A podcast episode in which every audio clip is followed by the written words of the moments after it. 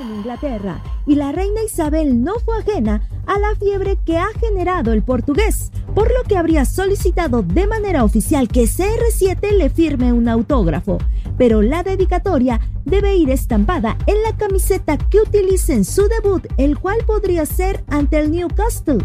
Pero la petición no queda ahí, ya que la reina también habría solicitado 80 camisetas del portugués, las cuales repartirá entre sus empleados.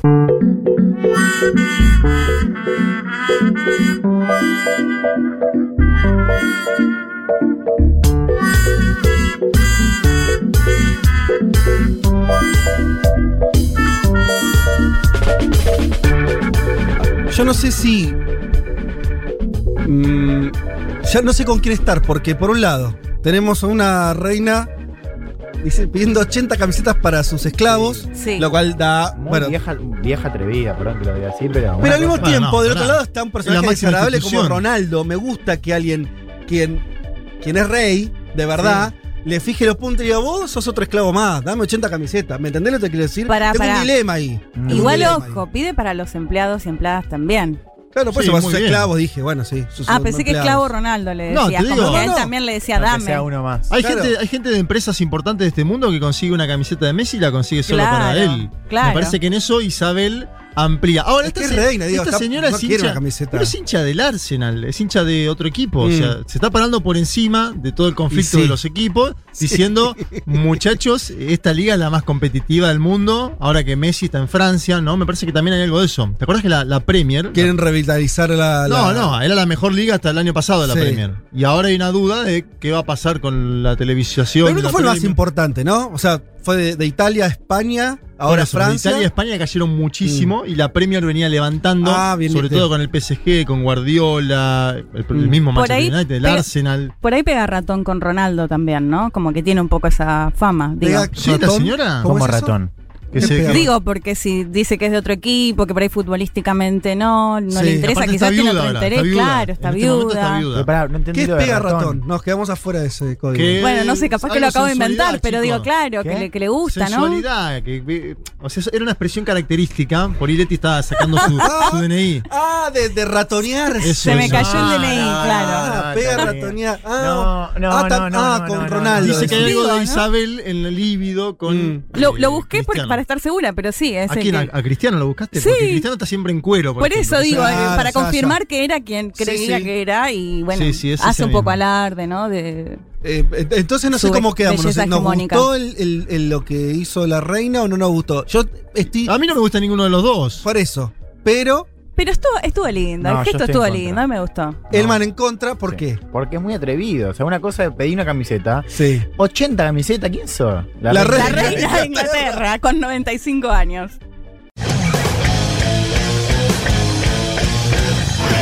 estamos defendiendo el derecho a ser libre. Uma rígida política de controle da natalidade. I asked one of the top people in China. I'm going to deliver Brexit. Dicen que yo soy el presidente pobre. Pobres son los que quieren más. The International Monetary Fund is also a 信心和决心不会变。Предусмотрены выплаты на первый. nuestra gran nación. ¡Que viva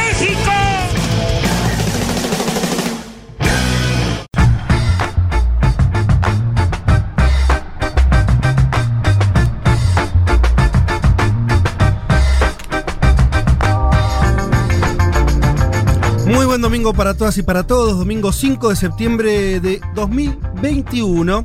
Y este es el programa 180 de Un Mundo de Sensaciones. 180 domingos. Bueno, bienvenidos a todos. Nos, hasta las 15 horas vamos a estar contándoles algunas cuestiones que ocurren en este planeta. Em, estamos además estrenando operador. Acá el compañero Marcelo Arece, al cual estoy adivinando todavía porque Marcelo, habrás notado que eh, tenemos eh, lo- estos vidrios protectores que hacen como que ya tenemos como tres vidrios entre vos y yo. Así que yo veo una especie de reflejo más que Sí. una cara. Yo también. Ya nos vamos a ir acostumbrando. Pero nos vamos a ir conociendo a pesar de esa dificultad. ¿De, de qué equipo es hincha? ¿Se puede saber? De Boca Juniors. De Boca, mira. De Boca Juniors. ¿Cómo ha quedado esta mesa y otro hincha de boca acá? No. No, No. No. Elman, Yo soy de River. Leti, independiente. Todos los climas, ¿eh? Club Atlético San San Lorenzo Lorenzo, Almagro. Racing, pará. Hoy ¿Están todos los grandes? Sí. Sí. Cinco grandes. Los cinco grandes del fútbol argentino. Mirá qué loco. ¿Y Nati? Nati creo que es de River. River. Bueno, ahí está. Bueno. Un 2. Está bien, pero este eso sería para lo, ¿Viste que hay hinchas de River que dicen que son más los de River que los de Boca? ¿Sabían esa teoría? Es rara. Incomprobable, ¿no? Eh, bueno, sí. ¿Cómo? Pero ay, no sé, no sé. Eh, yo me acuerdo Habría que hacer un censo. Yo digo, en el censo 2022, Sí. Alberto Ángel Fernández podría agregar de qué club, un club hay que elegir, ¿eh? No dos o tres, porque conozco gente claro. que dice, Claro. sí, de Boca y de Temperley, no. No, sí, no claro, no, de, Boca y de Tigre, no. Bien. Uno, ¿no? Podríamos hacerlo en el censo. Bueno. Y definimos quién es eh, la hinchada más popular. Entre Lo- esas dos, obviamente, va a estar. Eh, claro, sí, sí, sí, de eso no hay, no hay dudas. Este, bueno, si les parece sin más este, eh, dilatación, eh, nos metemos en, eh, en, en las temáticas de este domingo. Ah, che, hay unos mensajes muy lindos que quiero arrancar por acá. No, es la forma en que arranqué, eh, solemos arrancar, pero eh, me, me- me parecieron particularmente bellos. Buen día a todos en la mesa. Yo vine a desayunar a las violetas y mando una foto. Ay, no sé si lindo. tienen las violetas, que además Sí. es una confitería muy grande, Medrano de Rivadavia Sí. con este con unos este vitró muy particulares Hermoso, sí. y eh, acá la amiga Natalia nos envía una foto Y de tiene desayuno. fe de esa, esa eh, eh, vieron que les- eh, pasás por las violetas y está el plato lleno, lleno de cosas Sí, para comer. Sí, de todo, de totalmente. Eh, también, miren qué lindo mensaje. eh, Hola, un mundo de sensaciones. Somos una familia de Neuquén, Mm. hoy desparramada por varios destinos nacionales. Este programa hace más de dos años que nos une en domingo, especialmente este. Ay, Victoria, nuestra hija bióloga, se encuentra por Alemania por su trabajo de tesis doctoral. Qué bien. Gracias por mantenernos unidos e informados internacionalmente. Cariños para todos. No me digan que no es un hermoso, bello sí, me encanta. Cuando, cuando cuentan que escuchan en familia o con el hijo, la hija, hermoso. Por parte de Virginia fue la que nos envió este mensaje. Que mande una foto, ¿no? La, la chica que está en Alemania cursando su, su doctorado. que nos escriba si confirmamos Claro. que efectivamente unimos a la familia. Marcela nos manda saludos eh, y preguntamos si- nos pregunta, mira, si vamos a hablar de Chile y la nueva hipótesis de conflicto. Sí, claro. Acá Juan Manuel Car va a estar desarrollando eso y nos dice siempre escuchándolos desde Ciudad de México. Uh. ¿eh? Y tenemos también a José Francisco Gaitán que dice, siempre los escucho en Spotify. Soy de los que escucha el programa entero. Mucha Eh, gente, te digo. Está siempre entre las 200 tendencias. Uno no quiere hacer autobombo, pero está siempre, todas las semanas ahí. Es que Hay que mucha, hacer más. Hágalo, mucha hágalo, gente hágalo. lo escucha entero el programa ahí. Y cierra diciendo, pero hoy los escucho en vivo. Abrazo fuerte desde General Roca en Río Negro. Nos saluda Francisco. Eh, ¿Qué más? Y eh, bueno, Juan Martín Williamson, que nos agradece que le llevó la credencial. Y ahora sí es un socio oficial y nos está ahí mostrando su credencial. Eh, socio número 15.000 Yo 15 mil socios. Sí. ¿eh? Wow. Wow. 15.111. Más que varios clubes, te diría. ¿Viste? Y último mensaje.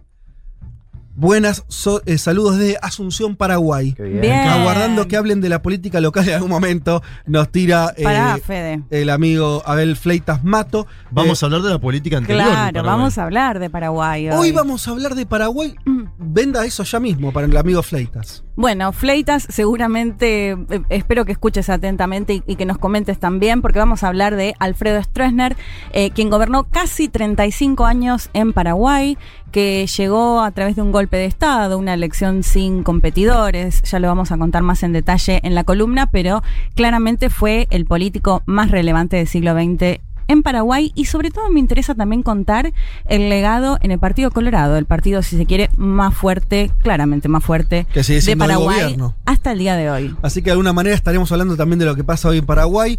Eh, Vinculado además el presidente, ¿no? María Benítez a la familia. Sí, totalmente. Bueno, ya eh, sigo leyendo un par de mensajes porque cayeron eh, todos espectaculares. Acá escuchándoles el último del verano en Copenhague.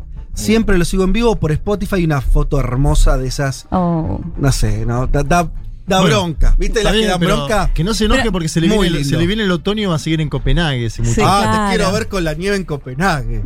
Eh, bárbaro la va a estar pasando. Mariano Álvarez nos, nos escribe esto. Eh, bueno, eh, Carolina Merlo nos manda saludos, que sigamos debatiendo lo de las redes que hablábamos ahí en el pase. Eh, y que más. Eh, y Osi dice simplemente escucharlos desde Santa Fe. Me acompañan en el laburo, fiel hace un año, religiosamente cada domingo. Pero qué, Qué qué reafirmación. Bueno. Amigas, amigos. Nuestra eh, propia misa, ¿no? Todos los domingos. Sí. Realmente es muy lindo saber que del otro lado hay tanta gente escuchando y que lo disfrutan y que les parece interesante. Vamos a terminar de contar lo que vamos a hablar, eh, a empezar a hablar un ratito nomás. Decíamos eh, salida de Estados Unidos de, de Afganistán y hoy queríamos, le estuvimos trayendo mucha información sobre eso las últimas semanas, pero hoy queríamos eh, tratar de pensarlo en otra escala, más interpretativa, a ver, ¿no, Juan? Si esto cambia al- alguna relación o, es un síntoma de un cambio en las relaciones de fuerza a nivel global. Sí, yo creo que, y es un poco lo vamos a plantear hoy, ¿no? Más que un punto de inflexión eh, o un movimiento estructural, muestra de qué manera el cambio ya sucedió, ¿no? Y el rol de Estados Unidos en el mundo hoy es muy distinto al rol que tenía en su momento, ¿no? Cuando arranca esta campaña de 20 años en Afganistán. Nos vamos a tomar- tomarnos un tiempito para ver qué nos dice sobre este estado de cosas, eh, insisto, de Estados Unidos en el mundo, pero también del mundo en sí, ¿no? Nos vamos entonces a lo que de- de- decía algo más, Juanma, sobre eh, lo que vamos a hablar de un tema que estalló medio de la nada. Un día estábamos todos tranquilos y de pronto hay una nueva disputa territorial entre Chile y Argentina. ¿Qué- Viernes pasado, un decreto Sí. de Sebastián Piñera, presidente de Chile, que en la Argentina se leyó velozmente como una estrategia electoral y vamos a debatir si es eso o no es eso, Mm. porque la verdad que hay bastante unidad en la política chilena y te diría entre todos los candidatos presidenciales, desde Boric hasta Sichel, en apoyar esta demanda eh, chilena, mejor dicho, este decreto. También vamos a ver, obviamente, lo que pasó en la política argentina. Hubo una situación extraña con la fragata Libertad del otro día. Es decir, el tema en la semana escaló. Habló finalmente Piñera el día viernes. Bueno, la idea es analizar un poquitito hasta dónde llega esto y cuáles son las posiciones internas en los dos países. Bueno, y además de todo eso vamos a estar eh, conversando también sobre, en pocos días más, 7 de septiembre, aniversario de la independencia en Brasil, se preparan manifestaciones donde Bolsonaro va a tratar como de retomar una iniciativa política que ha perdido. Vamos a tratar de pensarlo políticamente. Alguna, hay que esperar a que ocurra ese evento y ver efectivamente qué pasa. Pero vamos a, a pintar un poco el escenario. ¿Qué va a hacer Lula? Lula primero iba a participar, después se bajó. ¿Qué nos dice eso de, de quién tiene la calle en Brasil? Que no es un dato menor. Algunos dicen si el 7 de septiembre. Estamos hablando de. ¿Qué cae? Martes, miércoles, ¿no? Martes. El martes. Algunos hasta aventuraban que, que se venía un autogolpe de Bolsonaro. Bueno. eh, Por un WhatsApp del mismo, ¿eh? Sí. No, bueno, no. eh, Hablando de razones, contragolpe. razones te daba siempre Bolsonaro Sí. para pensar lo peor. Pero vamos a pensar eso un, un- un poquito más y también alguna cuestión, si tenemos tiempo, sobre ese informe que, bueno, a esta radio se le dio bastante bolilla, eh, pero alguna reflexión podemos hacer sobre el informe del cambio climático que se conoció. De CIPEC. eh, exacto, hace, hace unos días y que medio que dice lo que ya de distintas maneras se Estamos advertía, viendo. pero con un peso y además como también una preparación para esa cumbre de Glasgow de noviembre que algunos dicen que puede ser un evento relevante, por lo menos para todo el debate ambiental. Linda cumbre para ir a cubrir, ¿no? Aquellos que puedan. Glasgow, noviembre. Uy, qué lindo, ¿Qué un tal? whiskycito ahí on the rocks. Ya te anotaste. No llegamos, che, pero bueno, Especial, vamos los cuatro, ¿eh? desde acá la contamos, acá la contamos. Bien, escuchamos un, si les parece, un poquito de rock and roll. A ver. Sí. Vamos, haciendo Faithful, ya venimos.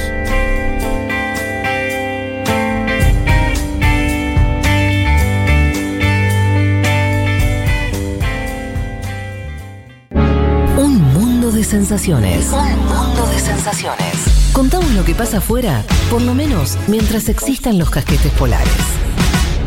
Después vemos. Panorama Internacional.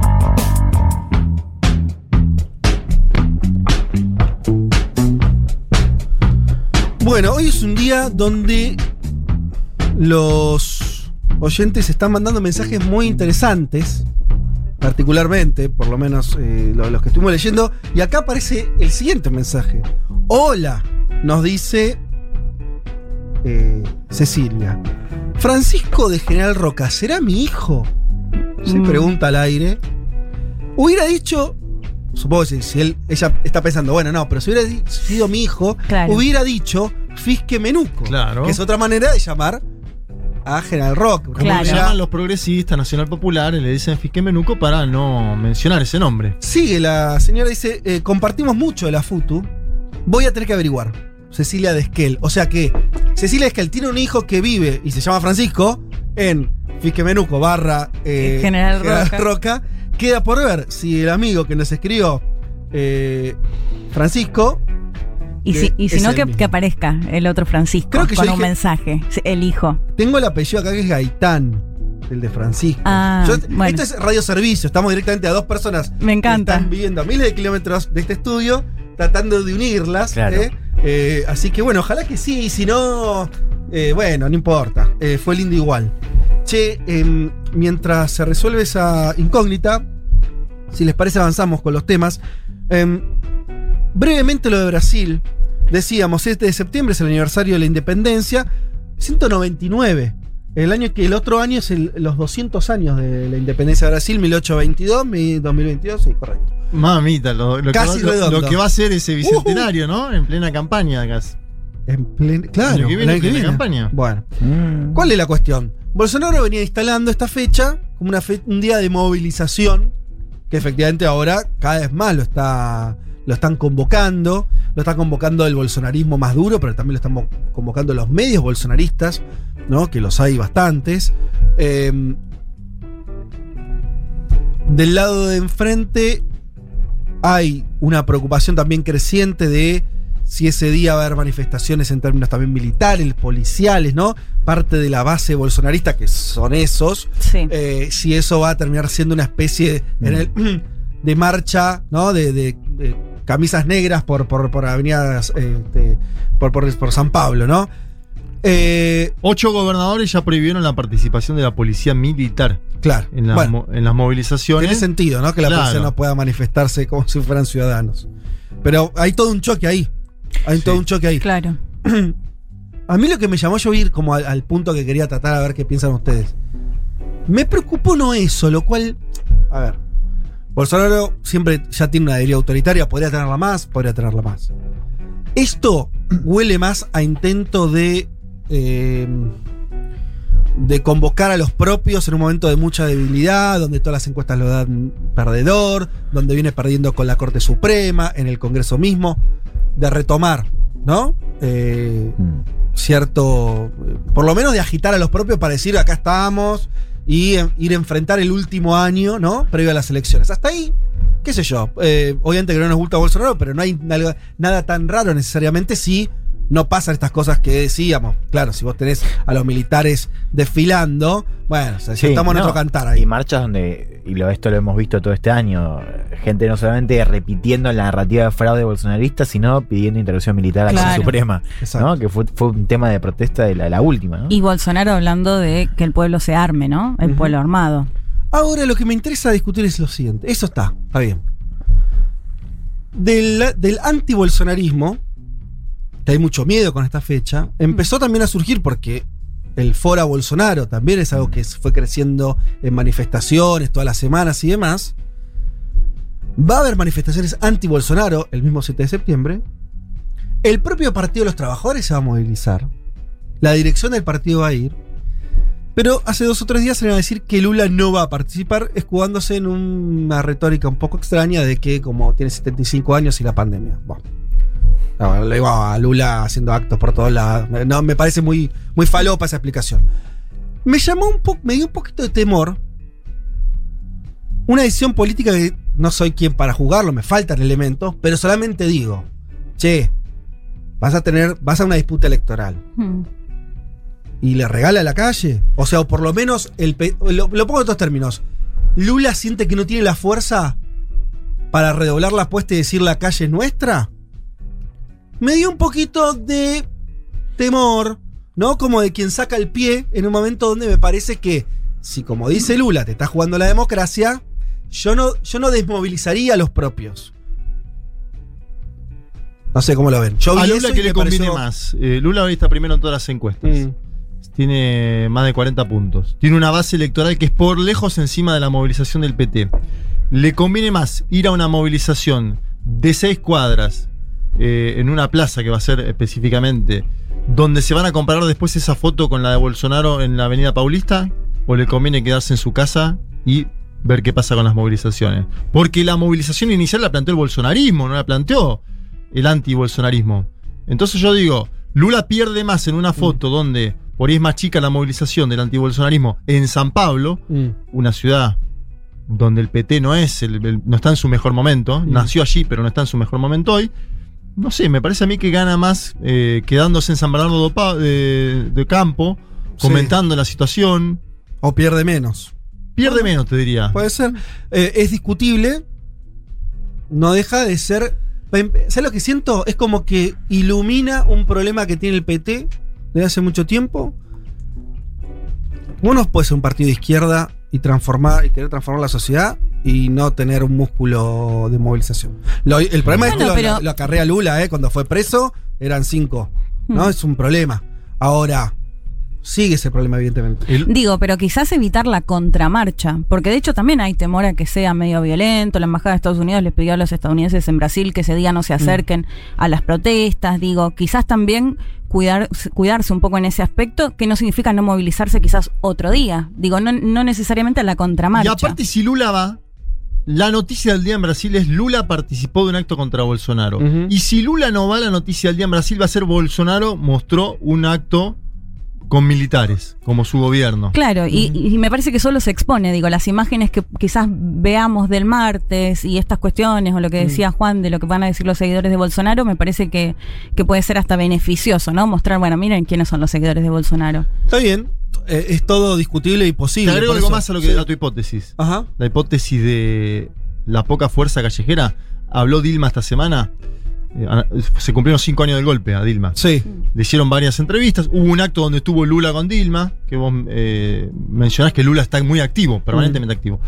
Dilma dijo en una nota, le preguntaron sobre las lecciones, ¿qué lecciones tiene sobre el 2016? Dijo, la fuerza popular que sustenta, o la fuerza que sustenta cualquier gobierno es la fuerza popular organizada. Si no tenés esa fuerza popular organizada, no es durante el golpe que se va a organizar. Mm. Eso es fundamental. Está, anal- está analizando Claro. que no tenían fuerza popular organizada en 2016 y la gran duda hoy en Brasil es si la tienen No parece. en este año y para el año próximo. Si la tuvieran, creo que hubieran tomado otra decisión política. A mí, humilde parecer, ¿sí? Me parece que regalar, porque lo que creo que es probable que pase, es que la, se movilicen la base bolsonarista, que electoralmente hoy parece ser una minoría, pero son muchas, miles, cientos de miles de personas. Vos podés- vas a tener un Bolsonaro rodeado de pueblo. Y del otro lado, una cosa deshilachada, ¿no? Sin conducción, además. Y después pensaba también, a ver cómo ven ustedes, pero digo la simbología de la fecha, ¿no? Digo, esto de Sí. regalarle, que es La un poco patria. lo que venimos discutiendo. Es el Día de la Patria. De, Bueno, pero pará, la- dos movilizaciones hay, porque digo, ustedes dicen. No, está bien, pero no va el Claro. líder. No, está bien, Juanma. Pero no, si infor- o sea, dejan en claro que no va el líder, vos a eso lo pinchaste. Me parece claro el mensaje. No, no es, no es un detalle. No es un detalle. Es una decisión, es una decisión política. De hecho, lo está en todos lados, ¿viste? Se ocuparon de, de- de buscarle. Yo no lo vi en todos lados. Vi, vi que dije que el médico de Lula supuestamente le dijo que no, no, no, vaya. Lacey Hoffman salió a decir, hay declaración Sí. de partido, no. eh, pero para, estabas vos desarrollando. No, eso, digo, eh, pensaba esto de justamente la idea de, la- de regalarle la idea de nación, ¿no? Sí. O la bandera de la nación. Digo, no sé también cómo está jugando, porque es verdad que uno lo ve en la prensa y la cuestión de la patria está un poco afuera, es como Bolsonaro anti-Bolsonaro. Sí, sí. Sí. Pero hay que ver también cómo qué pasa en las calles, ¿no? Porque incluso algo que, que comentaban muchos analistas que los que analizaban la, la derrota del PT y el ascenso de Bolsonaro, decían esto de cómo, eh, cómo el bolsonarismo, incluso desde antes de la candidatura de Bolsonaro, de la base social, tenía una cosa de ir yendo a las, a las movilizaciones con la, la remera de Brasil y regalar, Total. o sea, y la izquierda como totalmente Sí, sí. fuera de esa convocatoria, ¿no? A la nación, a la patria. Algo que pasa en toda América Latina. Mm, ¿Sí? No, y- O en buena parte. Eh, Esta de la, la reivindicación de los símbolos patrios y populares por parte de la derecha empezó en Venezuela, eh, en la oposición a Nicolás Maduro. Pasó muchísimo en la Argentina, acuérdense las movilizaciones de Mauricio Macri cuando es- esos actos masivos, ¿no? De, en, en la segunda vuelta, Ajá. con las banderas argentinas. Yo estoy notando que No, ese- pero, perdón, en- entiendo el punto. El tema es que en Brasil, eh, y creo que lo dice Elman está bien, o comparto yo, que es, lo tenés muy desbalanceado. En la Argentina, no hay dudas que si querés el kirchnerismo, el peronismo, Sí. Hacen No, sí, uso claro. de, de- de los símbolos eh, nacionales, de las fechas, pero lo mismo en, en Bolivia. Yo, eh, me parece muy distinto a esto que estamos viendo de un regalo, o por lo menos un abandono de esa simbología, ¿eh? Eh, o por lo menos la no construcción, como lo quieras ver. será por la traición de izquierda del PT, será por lo- pero a mí me sorprende muchísimo que, o sea, me sorprende que Lula diga, "Est- esto acá se juega la democracia, vos lo dijiste en la última columna, Juanma, que era, ¿no? Sí. La, que Lula lo puso en términos ya no electorales, sino, ¿y qué? ¿Y entonces te quedas en tu casa? Bueno, pero paradójicamente es una fecha patria en la que los seguidores de Bolsonaro van a manifestarse en contra de las insti- instituciones democráticas, ¿no? Porque ese fue el origen Eso ser no, sí, de la lado. No, pero pero- eso no, no van, claro. ellos no van en ese. Eso es lo que vamos a decir nosotros. Digo, No, claro, está de hecho, ellos- eh, para ellos es salvar la patria, digo. Para ellos, un golpe de la Corte Suprema es el nombre de Brasil. Eh, parece lo de la calle, viste. Eh, está bien que Brasil no es Argentina, lo que siempre decimos. la- la, eh, esto no por ahí no cambia la, cómo la gente vote, pero la iniciativa política. Yo un estoy leyendo acá fuerte. declaraciones de Padilla, ¿no? Que es Mm. uno de los médicos de Lula, que, que- que además eh, es diputado del PT por San Pablo. Y dice que primero que la pandemia no acabó, Lula igual ya está vacunado, tuvo COVID incluso en, en- en Cuba, acuérdense, a principios de este año, No me pero dice la presencia de Lula puede generar aglomeraciones en el lugar donde esté Lula, lo que podría colocar al petista en una situación compleja en términos de seguridad. Que es ¿No? el otro aspecto. Ah, pero Está bien, pero ¿te parece que.? o sea, no, no no, sé, suena. a no Bolsonaro, suena- a Bolsonaro lo acuchillaron en Claro. En la campaña en el 2018. Digo, Brasil está haciendo una campaña, para mí va a ser violenta. No sé si en esos términos. Mm. Vos Vos decís que no jugarías- pueden garantizar la seguridad. No, de digo-. No sé si eso. Es raro. La seguridad de Lula la garantiza el MST de Brasil o la garantiza el PT, que es el otro sea, dato. Está bien. Pero digo, bueno, está bien. Eh, a mí me suena que es un argumento, no, no, no es un argumento político ese. No, no. No, no, pero, igual es más válido que el de COVID. El que, El- el que de tengan miedo. que- sí, porque se está hablando del tema de la seguridad y que puede llegar a ser ¿Vos, te la- violento. vos jugarías a un tipo que tiene que dobla al otro candidato y que está Pero- cómodo no, yendo a la pero, elección? Juanma, yo te, no, te lo cambio. Es decir, el que va a ser presidente de Brasil no puede garantizar estar en un acto con los propios. No me suena, no me suena realista eso. No es lo que estamos viendo. El tipo recorrió todo el país, va al nordeste, a todos lados. Bueno, el Nordeste es otra cosa. Nordeste es una base fuerte del Partido de los Trabajadores. No es San Pablo. Pero entonces eh, no va a poder hacer campaña en unos meses. Sí va a ser campaña. Bueno, que no la va a hacer en la calle. Acá yo entiendo que hay una lectura. Además, ¿sabes qué? Lo leí. En, hay un debate. Muchos de, de- de- de los sectores políticos del PT tienen una idea que me parece peligrosísima. A ver. Que es: Bolsonaro ya perdió. Al PT Mm. le conviene hacer, la- hacer la plancha. Tranquilidad. Confiarse. Eso. Entonces, hay algo que está mal. O es eso, o se están jugando la democracia. Las dos cosas no van. Y yo no veo. Y eso es. No, y no ves la otra posibilidad que es po- de bajar un poquito la escena, como acá ha hecho en su momento, no sé, Cristina Kirchner, eh, cuando estuvo Mauricio Macri gobernando, y, y dejar que sea. que las luces se enfoquen Mm. A Bolsonaro en ese acto. Claro, eso es con, lo que yo Con digo, los sí. militares, con ser. un gabinete militar, Gente un pidiendo Lula golpe. ausente, Mm. supuestamente por seguridad, posiblemente por seguridad y por la pandemia. Le baja el, el foco a eso. Y aparte después te, te niega la comparativa, porque vos después en la comparativa, si tenés más gente con Bolsonaro, el PT va a decir, y bueno, no estuvo Lula. Mm. Es una justificación.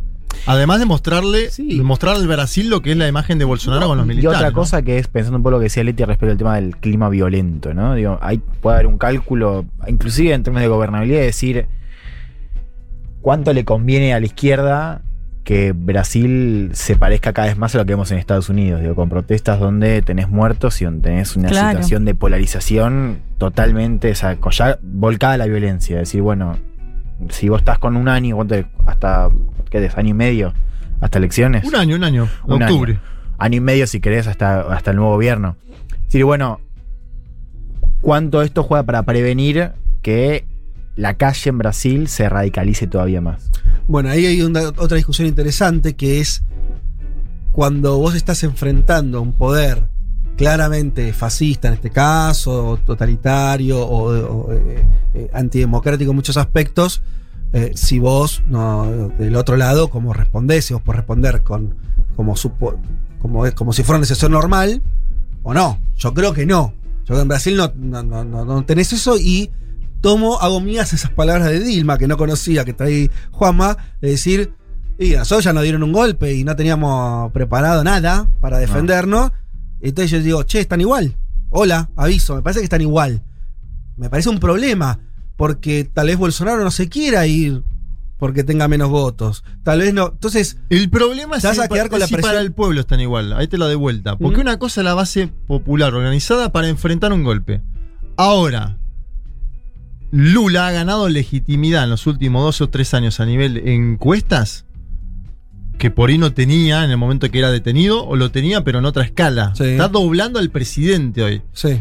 Eh, así que me parece que eso también hay que ponerlo en consideración. ¿No te parece que es un Lula que está pensando más en el pueblo brasilero que en el PT y la base organizada en este momento? Sí, eh, eh, yo tengo miedo que lo que sus- la lectura que haya es que Bolsonaro no perdió la calle, que no son tres policías, sino son miles y miles y miles y miles de brasileños que lo bancan. Sí, sí, tiene ¿Dónde? 20 puntos de Bueno, base. ah, igual tener 20 puntos pueden no tener nada. O sea, mm, eh, No, no, son tiene, cosas base que moviliza, Ah, además de tener 20 puntos, tiene bueno, base que y moviliza. frente a eso vos no le pones nada. Bueno, ok, veamos. A mí me parece que eso es derrotista. En una. En, en una eh, pero me puedo equivocar, por supuesto. Me suena que, que habla de las falencias de esa izquierda, de la poca calle que tiene, de, de un Lula que seguramente está tejiendo alianzas muy grandes para gobernar, y, y es lógico eso. Pero ojo con- que quiera repetir la experiencia del 2002, donde el que estaba antes era eh, Fernando Enrique Cardoso, y otra realidad, ¿no? No había grieta en Brasil, era, bueno, no- no- nada que ver la película. Era Disney, ¿no? Y yo me acuerdo a Cristina cuando la querían jugar en tribunales, fueron, lle- llevó, llevó gente, no, no llegó sola. No, no, no, fue con. Entonces, los momentos de debilidad. Ese 13 de abril fue con muchísima gente. Claro. Entonces, eh, no sé. Me suena. No quiero ser. digo, vamos a ver qué pasa. Pero no sé si va a estar tan lindo la foto después del 7 con, con esa marea bolsonarista. Vamos a ver, hay que otro ver, Sí, hay que vamos a ver, ¿eh? Hay que ver las dos comparativas. Vamos a ver, por ahí no, qué sé yo. Sí, o, o- o- o por ahí es esto que dicen ustedes, que es una cosa más aparatosa, más vinculado a lo militar. Bueno, veremos, pero eh, no sé, me llamó la atención, me llamó la atención. Este mm, tenemos unos, bueno, tenemos unos escasos minutos, 10 minutos, pero algo, alguna magia podemos hacer. Les quería contar eh, rápidamente, los reportes ya lo, lo habrán visto del IPCC.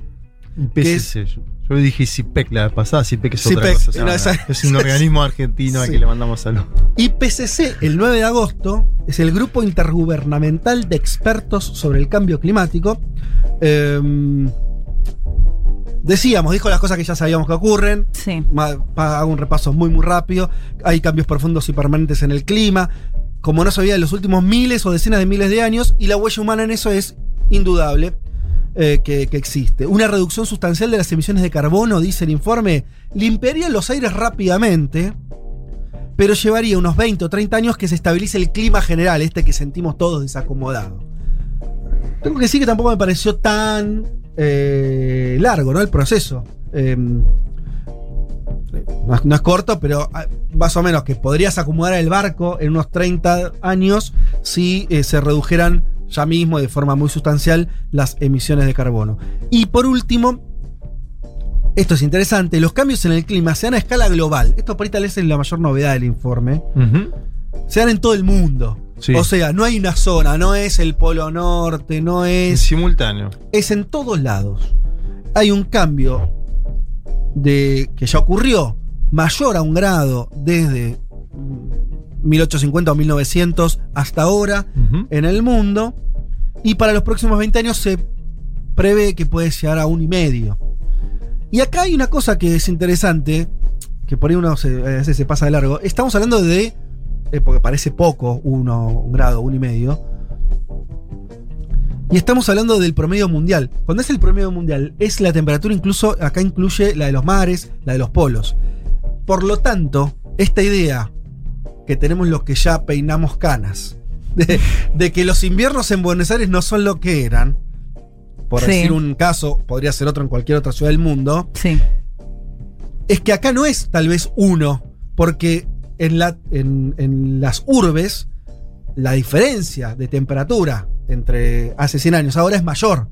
Es el promedio de todo el globo terráqueo lo que habría aumentado más de un grado. Por lo tanto, en una ciudad, ¿sí?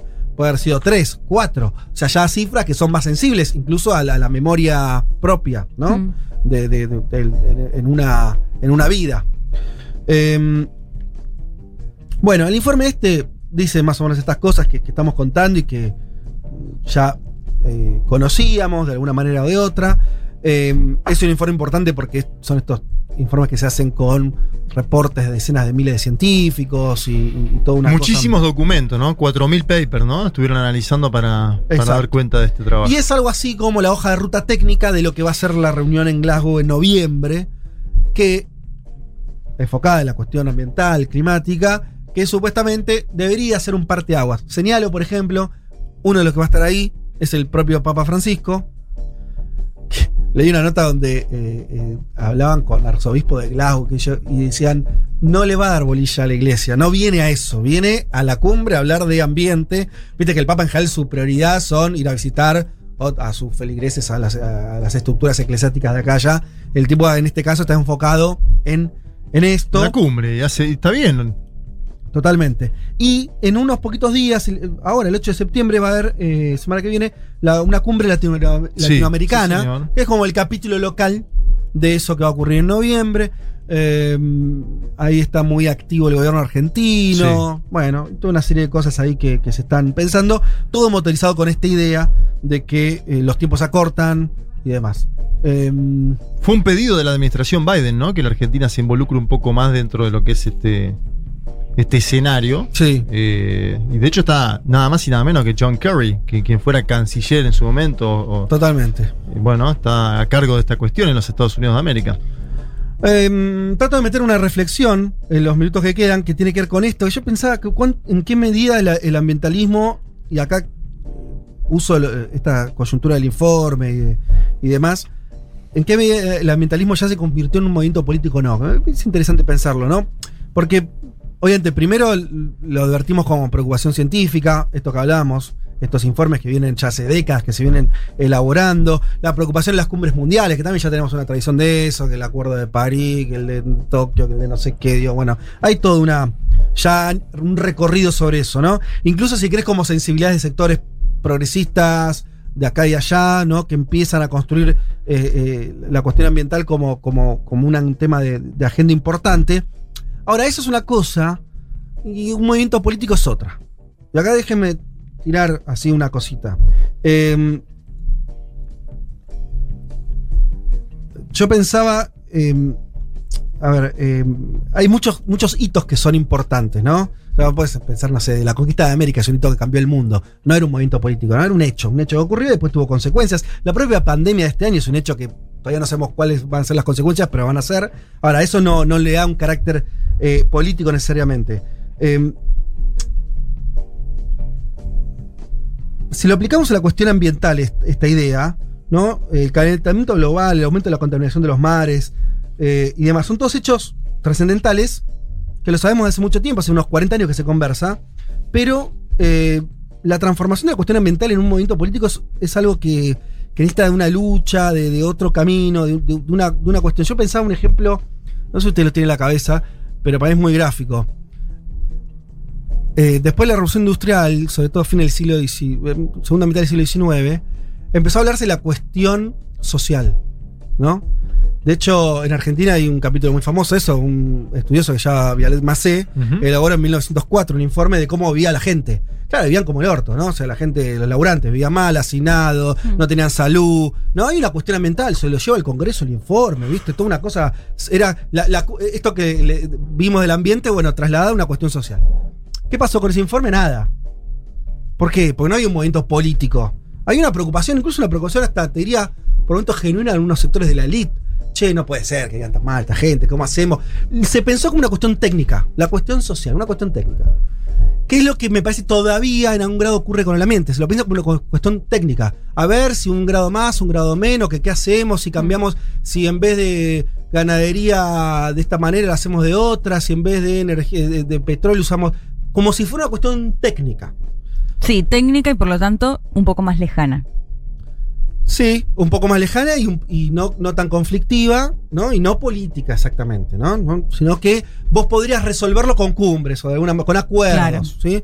Bueno, la cuestión de Dios, Vialet Macé como ejemplo de esto, esta de la cuestión social como una cuestión que lo podías resolver Hmm. con un poco de progreso, crecimiento económico, buena voluntad. Bueno, no pasó nada, ¿no? Tuvo que irrumpir después. ¿Cuándo cambiaron las cosas para los sectores populares en todo el lado en general? Cuando la gente empezó a hacer revoluciones, reformas, quilombos, sindicatos, ¿no? Cuando Así se consiguieron las ocho horas Digamos, Claro. así, así se consiguió la mejora de los trabajadores en general. A, a lo que voy es, para que se transforme en un hecho político, tiene que pasar eso, sí. en un movimiento político. Hoy el ambientalismo me parece que no es todavía eso. No es un movimiento político. Mal que nos pese, ¿sí? Mm, Hay militantes ambientales, los hay, los hay en esta radio. Hmm. Eh, ¿Y tiene que convertirse en un movimiento político autónomo o tiene que involucrarse a los movimientos ya preestablecidos? Ahí hay, hay todo un debate bueno, interesante. es un debate Claro. interesante, total. Pero Eso, y ¿decís en Latinoamérica o en el mundo? no, en general, es que no lo Porque es. en Europa por ahí los verdes y eso tienen un poco más de peso, ¿no? Claro, pero, pero que, ojo, hacer un partido no necesariamente significa que es un movimiento político porque es un partido político. Es una. quedarse en la fenomenología. O sea, a lo que voy es. Tiene que haber sujetos sociales, reales, que eh, tengan un, un horizonte. O sea, te diría básicamente también qué es lo que hicieron en su momento lo- lo- los movimientos que hicieron esas revoluciones, esas reformas y demás. Tener un enemigo. El enemigo no puede ser el calentamiento global. Es como. eh, pero esto no es para. No es que estoy criticando el ambientalismo, es simplemente entender el momento. Eh, lo primero que hicieron los laburantes cuando vino la revolución industrial fue romper las máquinas, las máquinas, ¿no? ¿Se acuerdan? Era así. Eh, claro, no lograron nada porque después el empresario agarró y compró otra máquina. Hmm. Y se la rompieron, compró otra y listo. Entonces, no, no era por ahí. Ahora, cuando enf- enfilaron y dijeron, no, para el problema no es la máquina, es el dueño de la máquina, ah, bueno, ahí cambió. Cuando los trabajadores tienen un enemigo más claro, con quien discutir de poder, con quien discutir de salario, ahí, bueno, ahí cambió la bocha. Ahora, no está eso todavía con la cuestión climática tan claro, ¿no? ¿Quién es el culpable? Pero ¿quién es de verdad? Por, te pongo un ejemplo, para hablar de Argentina. Un segundito. Estamos bien. Eh, parte del discurso ambiental acá tiene muy fuerte la cuestión del agronegocio, en todos lados, ¿no? La idea del agronegocio, como. Sí, señor. Ah, eh, tuvimos la cuestión de Vicentín, una empresa de las más grandes de Argentina vinculadas al agronegocio, que se queda con la crema de la sojización y demás. No fue una cuestión ambiental. Y hasta te parece, te lo digo y te parece raro. No, que Vicentín era otra cosa. Pará, te estoy hablando. Una empresa que es una de las grandes responsables, porque es la que se lleva la mayor parte de la guita, de ese proceso de sojización, de agronegocio, que, de agrotóxico, todo lo que quieras, terminología que quieras ponerle. Y no fue parte del movimiento ambiental qué hacer con esa empresa. No estuvo en el debate. Entonces, de hecho, fue un falta- debate superestructural de, lo de la política, ¿no? Sí, exacto. El gobernador de Santa Fe hablando con el presidente de la nación. ¿Está bien lo que decís? Una cuestión técnica, te diría. Exacto. Bueno, es que falta de transitar eso. Entonces, mientras. eh, lo puede, Argentina te puse para, para hacerte un ejemplo que, que todos conocemos, pero podrías pensarlo. A ver. Los ambientalistas luchan contra Jeff Bezos. Porque ese tipo es el responsable de eh, la mayor transformación logística del capitalismo y por lo tanto de impacto ambiental. Hmm. Yo no veo que sea que se apunte los cañones contra, ¿no? Entonces, ¿contra quién estamos apuntando los cañones? Todavía es medio una incertidumbre. No, no está claro. Sí, incluso muchos de los gobiernos que patrocinan este tipo de convenciones y encuentros son los que permiten a las empresas eh, tener mayor eh, contaminación, ¿no? Eh, digo, el- el Estados Unidos de América es el quien organiza en general el encuentro, lo organiza Joe Biden, hermoso. Estados Unidos es uno de los mayores contaminantes de este planeta. Eh, Total, pero incluso lo, lo que está faltando también es que, bueno, está, ok, entonces que lo que tiene también un movimiento político es que te dice para dónde vas. Vos hablaste de las ocho horas, ¿no? En un momento, el, el movimiento obrero, muy inicialmente dijo, ¿por qué vamos a pelear? Las máquinas, ¿le vamos a romper las máquinas? No, eso ya está. ¿Lo vamos a matar? Bueno, no, vamos a pedirle ocho horas. Bueno, hubo una lucha ahí. sí. Una lu- cuando digo lucha, que se, se mataron, hubo gente que murió por esa pelea. Bueno, Se conquistó. ¿Cuál es, el- ¿Cuál es la de ahora? Me parece que les está definiendo todavía. No puede ser bajar un grado. Esa es una cuestión técnica. La lucha política es otra cosa. ¿A quién le vas a sacar poder?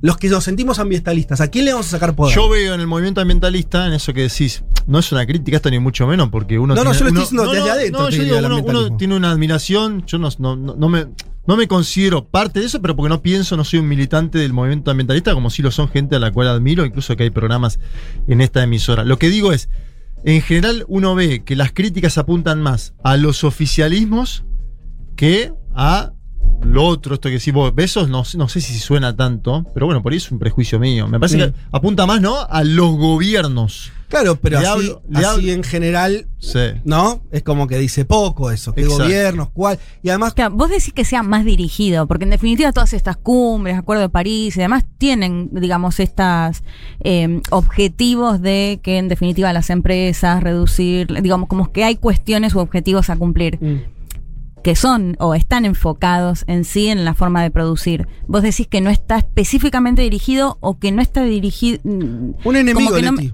¿Cuál es el enemigo? Sin enemigo no hay lucha política. No existe eso. ¿Cuál es el enemigo? Yo no lo tengo. Todavía me parece que. Pero no es que a nadie se le ocurrió. Estoy diciendo otra cosa. Sí, incluso. Todavía no hizo carne eso. Todavía me parece que ese desarrollo como movimiento político, que lo es, el ambientalismo que quiere serlo, parece que tenés que delimitar eso. ¿Contra quién vamos? ¿Contra quién peleamos? Y ¿A hace dos años era fácil, porque era Trump, ¿no? La cara visible, un tipo negacionista del cambio climático, Claro. que se había ido del- del- del Acuerdo de París. Hoy queda más lejos eso, ¿no? Y Con un Biden apoyando estas Y iniciativas. que de hecho con Trump era muy claro, porque él decía, no estoy de acuerdo con el, bueno, valga la Mm. redundancia, acuerdo de París y demás, porque esto va a significar más plata que tienen que poner los empresarios y esto va en, bueno, en contra de mayor producción y demás. Digo, era mucho más claro. Pero digo, me parece que igual el enemigo está ahí. ¿Se entiende? Digo, eh, se les está exigiendo justamente a, a las empresas o a las que a las que producen estos Pero- cambios. Sí, pasa que eso Quizás también- no está tan esto por ahí tan definido o tan el foco en marcarlos. No sé si a eso te referís. Eh, Es que falta que, que sea algo por lo cual vos creas que tu vida también va a cambiar, que esa pelea implica, ¿no? Esa. eh, hay un otro al cual vos tenés que de vuelta sacarle poder. Yo no creo que esté tan. Vos decís las empresas. Por eso yo decía los agronegocios. Bueno, está bien, pero son genéricos que no me dicen nada. Sí. ¿no? Entonces, me llama la atención. Volvamos si querés el ejemplo de Vicentino o cualquier otro, pero ese me parece que no, no sirve porque tiene como toda la. eh, eh, no, no, no, no, no está pensado eso. Porque todavía me parece que no está. mm, No está la madurez, la maduración política necesaria como para llegar a esos planteos. Mm.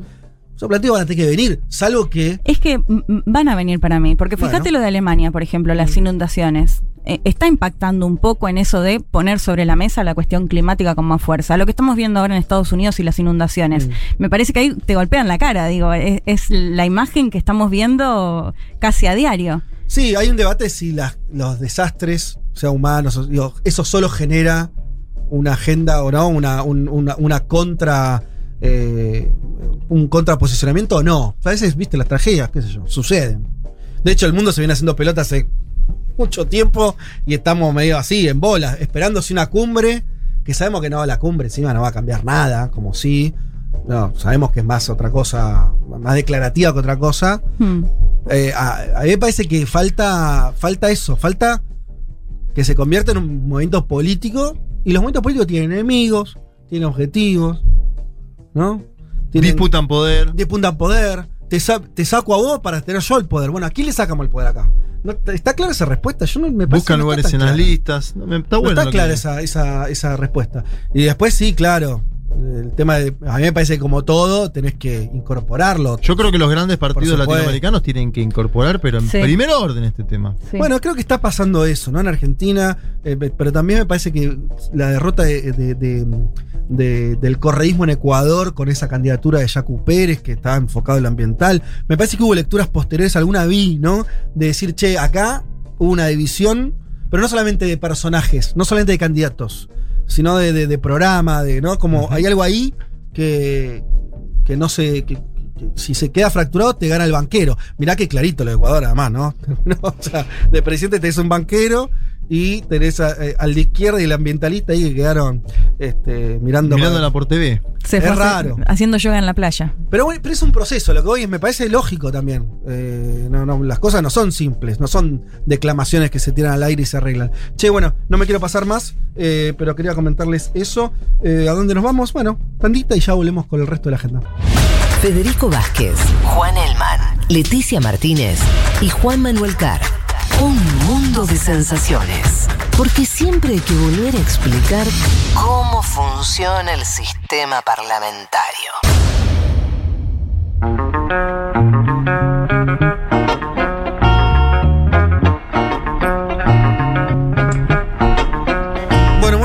Che, la cantidad de mensajes que cayeron con esto de del ambientalismo como movimiento político. eh, genial, ¿eh? Apuntando cosas. No vamos a tener tiempo, ojalá. Tendríamos que hacer un programa para leer los aportes.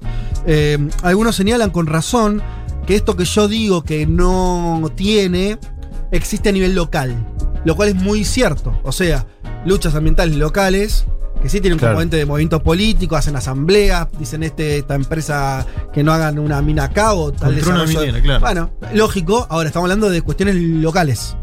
Yo estaba hablando de una articulación política, necesariamente eso implica por lo menos una instancia nacional para empezar a hablar. Mínimo. No, no, no llegás a. a- no se conforma un movimiento político, social con este, expresiones comunitarias solamente. Eso si no está articulado, queda en eso. ¿sí? Pero, pero está bien lo que marcan porque obviamente que eso, que eso existe desde ya.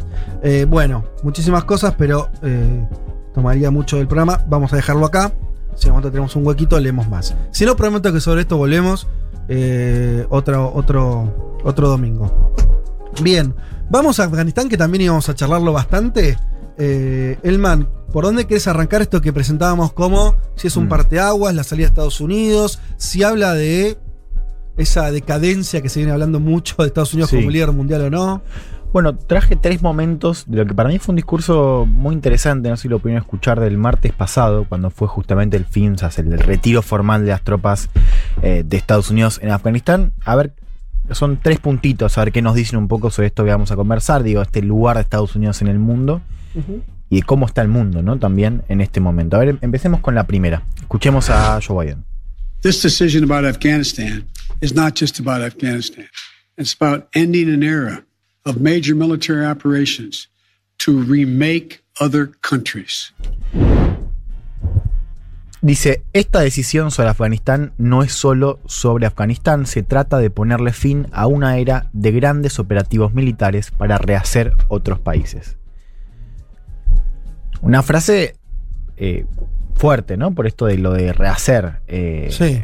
eh, otros países, ¿no? A ver, un poco la idea acá es, la retirada si- simboliza algo que, ya veníamos viendo, ¿no? En- antes de, de- de la decisión de Biden, es, un paradigma de la política exterior de Estados Unidos está dotado, esta idea de que Estados Unidos podía y debía intervenir militarmente en otros países para rehacerlo.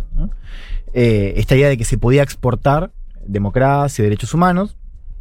Y de que Estados Unidos, en calidad de líder global, ¿no? Desde entonces tenía el derecho, Sí. se arrogaba el derecho a hacerlo. A ver, algo Casi que. la obligación moral, ¿no? Como Claro. que, que dice, Sí. no quisiera hacer esto, pero me obliga. No, diciendo estamos ayudando al mundo, no solo a este país, sino estamos Mm. ayudando al mundo a. Ah, eso, una obligación moral, Sí, ¿no? sí, De- sí. No, algo que nunca funcionó y que Afganistán no- nos muestra también e- ese fracaso y es un- una imagen potente.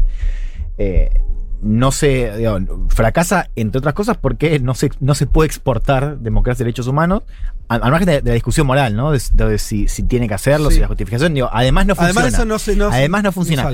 Eh, y menos aún en un país como Afganistán, ¿no? Un poco vos lo hablabas, Fede, eh, en esa columna que hiciste hace dos semanas, ¿no? Trayendo un poco la historia de Afganistán Sí. y esta carencia de una estructura estatal, Sí. carencia histórica. Sí. Bueno, imagínate también lo complicado que va a ser ese objetivo en un país eh, como, como Afganistán. Es, es fuerte también esa frase de Biden, esto de, de rehacer otros países, porque reconoce algo que Biden no dijo del todo de manera tan clara en estas semanas, y esto de eh, que el objetivo no fue solamente cazar a Al Qaeda y prevenir otro ataque, ¿no? Como decía Biden, nuestra misión fue cumplida, por eso. No, no fue eso.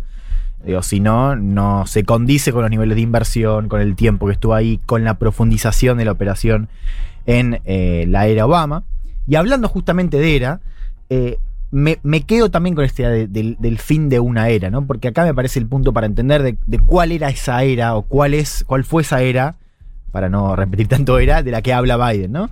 Eh, o sea, uno puede rastrear intervención en Estados Unidos desde hace más de un siglo, pero concretamente lo que vimos en Afganistán y ese periodo, eh, bueno, fue un periodo, esta borrachera post caída del muro, ¿no? Donde Estados Unidos, este momento unipolar de Estados Unidos como única potencia después de la caída eh, del, muro y, con esto de, bueno, de que si, Estados Unidos si, quería, si quería, podía rehacer el mapa, ¿no? Lo que no sucedió, una fantasía, una fantasía que se pincha eh, pero que es muy importante para entender también el rol de Estados Unidos en eso, en ese 2001, ¿no? Después del atentado, con una piña ciertamente, pero que todavía tenía ese clima eh, de borrachera después de la caída del muro, esta idea de que podía, bueno, rehacer el mapa y rehacer Medio Oriente, ¿no? Como, como vimos con las campañas de Afganistán eh, y después la, la de Irak, ¿no? Una era que, y esto me parece que es el punto, digo, ah, ya lo, sabemos, pero vale la pena decir, una era está terminada. O sea, Estados Unidos ya, no, no estamos en un momento unipolar y no estamos ciertamente en un momento que Estados Unidos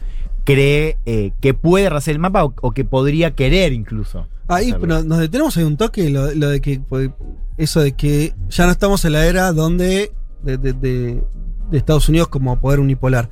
Em, porque Gentile al final de- del programa, cuando estábamos conversando, me mostraba la tapa de Tiempo Argentino que recordaba que este año se cumplen 20 años de eh, los atentados de las Torres Gemelas.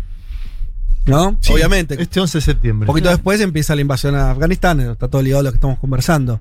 Eh, y es verdad que era otro mundo, eh, lo cual puede parecer obvio, pero en términos cualitativos, es verdad que ese- hasta ese momento, los principios, los principios, los primeros años del siglo XXI, todavía Mm. el poder de China era mucho, muy inferior a lo que tenemos hoy. Estados Unidos venía con todavía toda la resaca de ese triunfo tremendo contra este, la Unión Soviética, que había ocurrido 10 años antes. O sea que hay algo ahí que, que creo que todavía no terminamos de ver, ¿no? Con claridad porque lo estamos viviendo.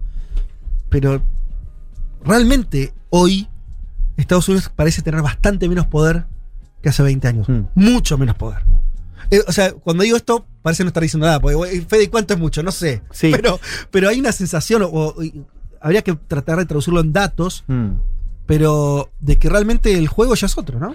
Sí, y creo que ahí también hay algo que es, una cosa es el poder real y otra cosa es la, la percepción de tu poder. Y yo creo que ahí está un poco la clave. O sea, al margen de- del poder que podía tener Estados Unidos en Mm. ese momento, había la idea, y una idea bipartidaria, incluso también uno lo puede rastrear en encuestas locales, de eh, la idea de la impotencia, de la omnipotencia. Después decís de los propios norteamericanos. Claro, o sea, al margen de, de si el poder era real o- era también la idea de, bueno, sos sentir que sos el más poronga, digamos, para Claro, de sí, sí. Pero vos le decís, eh, eh, no de- del resto de los que miramos a Estados Unidos, sino de los propios yankees. Claro. Está ¿no? bien eso. Y, yo- y claro, con esa idea, o sea, ahí empieza, empieza también, o sea, empe- se puede explicar también lo que vemos en Afganistán. Está bien. Un- una operación que además fue un callejón de salida. Después en otra parte del discurso de Biden eh, lo, lo vamos a, lo vamos a escuchar, pero digo, esta cosa de los objetivos claros, ¿no? Porque realmente, ¿qué, qué iba a hacer Estados Unidos en Afganistán? O sea, ¿cuál era la idea? ¿Estar 100 años? Porque digo, Mm.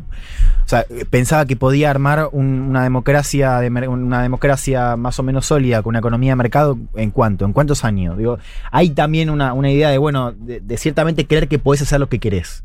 ¿No? De voluntarismo, si quieres. Total. ¿no? Y, y también de la ahí está en juego eso de la percepción de tu poder, al margen de la cuestión real del poder. Y yo creo que eso cambió también, cambió muchísimo, ¿no? O sea, Estados Unidos ya no, ya no tiene esa, esa idea de la, omnipotencia, también en parte porque ha perdido poder. Y, ahora, sí. Perdón, déjame agregar algo. Yo creo que algo clave que cambió en estos 20 años es también, o, o que se agotó esta idea de Estados Unidos, bueno, es un, un gobierno que no va en mi misma línea, ¿no? Lo vemos con Cuba, lo vemos Mm. con Irán y demás. Entonces sanciono, invado, voy a llevar la democracia, to- toda esta historia. Que además siempre se vio con la doble moral, lo que siempre planteamos, bueno, le preocupan las mujeres de Irán, pero no le preocupan las mujeres de Arabia Saudita y todo eso. Y me parece que ahí China llega con esta idea de, lo vemos muy claro con la ruta de la seda, las inversiones y demás, bueno, yo voy y negocio y, medio que no me importa ni siquiera si hay una dictadura o no. Y me parece que ese es un cambio importante. Digo, que se agota esa idea de Estados Unidos de poner a sus enemigos en cuestiones más eh, ideológicas, si se quiere, digamos, si no responde al capitalismo o a lo, que quiera, voy y lo invado o no. Me parece que eso es la, la diferencia que marca fuerte con China, digamos, que le está compitiendo. Me parece que ahí tiene que haber un cambio Sí, y una en la política también. exterior de Estados Unidos. No, y digo, también una fort- uno, uno puede entender también la fortaleza de China en ese sentido que decís vos, porque tenés menos compromisos también. Total. O sea, es un ascenso digo, eh, muy- con mucho a menos carga, ¿no? De compromisos con aliados o con incluso cuestiones Mientras morales. estén dispuestos a, a- a que vayas a invertir, digamos, medio que no pareciera importarles demasiado quién gobierna, izquierda, derecha, democracia, no democracia. Diría que incluso hay un factor anímico en los Estados Unidos. A ver si eh, qué les parece esta. A ver, desarrollo. A ver, ¿cuál es la campaña de Donald Trump con la que llega a la presidencia? América. Make America. Great Sí. Again. O sea, ya se sentían desplazados del lugar de la hegemonía que marcaba Juan Elman hace tiempo. Eh, y me parece que hay algo. eh, Viste que Mirta Legrand tiene la famosa frase: como te ven, te tratan. Sí, sí. Un Estados Unidos que es indudable que viene en declive, que ha perdido potencia dentro de sus propios aliados, Mm. que la Unión Europea ya lo escucha de otra manera, ¿no? Que lo escuchó de otra manera durante Mm. la administración Trump, pero que también ahora lo escucha de otra manera Biden. Me parece ahí que hay algo para analizar sobre la situación, Mm. más allá de la emergencia de China, que es evidente que hay un cambio descomunal, una China que incluso en la pandemia se ha asentado como en ningún otro país, con la emergencia eh, que, que sucedió, que empezó en China, pero que después China parece como una especie de salvador. Digo, estamos vacunando con, con vacunas China a toda América Latina. Y agrego un punto, me, me parecía muy interesante esto que marcaba Juan de la unipolaridad de los 90. Mm. En el 2000 el ascenso de Putin. Me parece que en el 2000 el ascenso de Putin y la hegemonía de Putin del año 2000 hasta acá, eh, ¿no? Con estos periodos intermedios con Medvedev como primer ministro, Sí. Marcan un cambio también importante. Eh, Claro, al menos como un freno, ¿no? Porque vos ahí tenías hasta ese momento Mm. el avance de Estados Unidos sobre Europa del Este y sobre la propia Rusia, porque Yeltsin era una especie de aliado, un aliado con problemas alcohólicos, pero aliado al- Bueno, pero viste, era así. Poco Sí, confiable, sí. pero aliado Pero, al fin. pero era alguien que, que- Que se cagaba de risa con los presidentes de Estados Unidos, y ¿no? sí, Se era eso. Y de pronto, bueno, ahí, ahí se frena ese avance. Mm. Por lo menos se frena ahí. Es la frontera rusa. Está bien. Eh, Y No, disputándole, perdón, y disputándole Medio Oriente también. No, bueno, claro. ahora como actor regional. Claro, un poco creo que tomando lo que, lo que decía, lo que decía Juan, sobre todo en la cuestión del campo de la seguridad, ¿no? Pues no en el campo económico, digo, Claro. Rusia no es un rival económico No. como lo es China, pero sí es verdad que a partir del 2000, bueno, cambia la ecuación de seguridad y sobre todo la ecuación en Europa, ¿no? Europa y Medio Oriente. Mm. Vamos a subir un poco el volumen, yo creo que esta es más Vamos interesante todavía. A ver, escuchemos, eh, Biden también. escuchemos otra parte del discurso de Biden. The world is changing. We're engaged in a serious competition with China. First, we must set missions with clear, achievable goals, not ones we'll never reach. And second, we must stay clearly focused on the fundamental national security interest of the United States of America. El mundo está cambiando. Estamos involucrados en una seria competencia con China. Debemos establecer misiones con objetivos claros y realizables, no aquellos que nunca vamos a lograr. Y en segundo lugar, debemos mantenernos enfocados en los intereses fundamentales de la, se- de la seguridad nacional de Estados Unidos. Mm. A ver, acá primero aparece una idea que, que hemos comentado mucho y creo que también nos sirve esto para volver a, a- a charlarla y, y tiene que ver con el ámbito militar, que es el desplazamiento geográfico de la política de Estados Unidos, ¿no? De Medio Oriente, Europa hacia el Asia-Pacífico. Eh, ¿no? y, y hago acá el, el, subrayo. Algo que ya había empezado con Obama. Muy estructural. Algo ahí. que quiso hacer Obama, y no pudo. que quiso hacer Obama y no pudo, porque Obama, eh, el legado geográfico de la política exterior de Obama está en Medio Oriente, eh, por Siria, también por Afganistán. Pero si uno rastrea el discurso, incluso, fíjate, una de de las políticas, que una política que, que rápidamente se descartó porque tanto Trump como Hillary Clinton la declinaron, que fue este, este TPP, ¿se acuerdan? El Tratado Transpacífico. Mm, Eso fue una política pensada en armar un bloque comercial en Asia-Pacífico para eh, contrarrestar el peso de China. Con Japón, sobre todo, ¿no? Con Japón, claro, Australia, con Japón, Japón, como aliado. Corea Eso, Sur. claro. Y, y creo que está bueno eso que decís, ¿no? Porque acá vemos un- una continuidad muy fuerte. Porque, claro, Obama no lo, no lo pudo hacer, quiso hacerlo. Trump sí me parece que logra eh, encauzar la nave, digamos, ¿no? O sea, Es el que el- pone a China como enemigo. Por Sí, lo menos, ¿no? claro, pero además de eso, que, que es importante, hay, hay también esta- este reconocimiento de, de cómo eh, el ejército de Estados Unidos se va desplazando. Bueno, el Pentágono durante la época de Trump, durante el final, eh, decía algo de manera muy clara, ¿no? Que el, el teatro de operaciones militares prioritario es el Asia-Pacífico. ¿no? Y, y marcando un poco ese, ese cambio.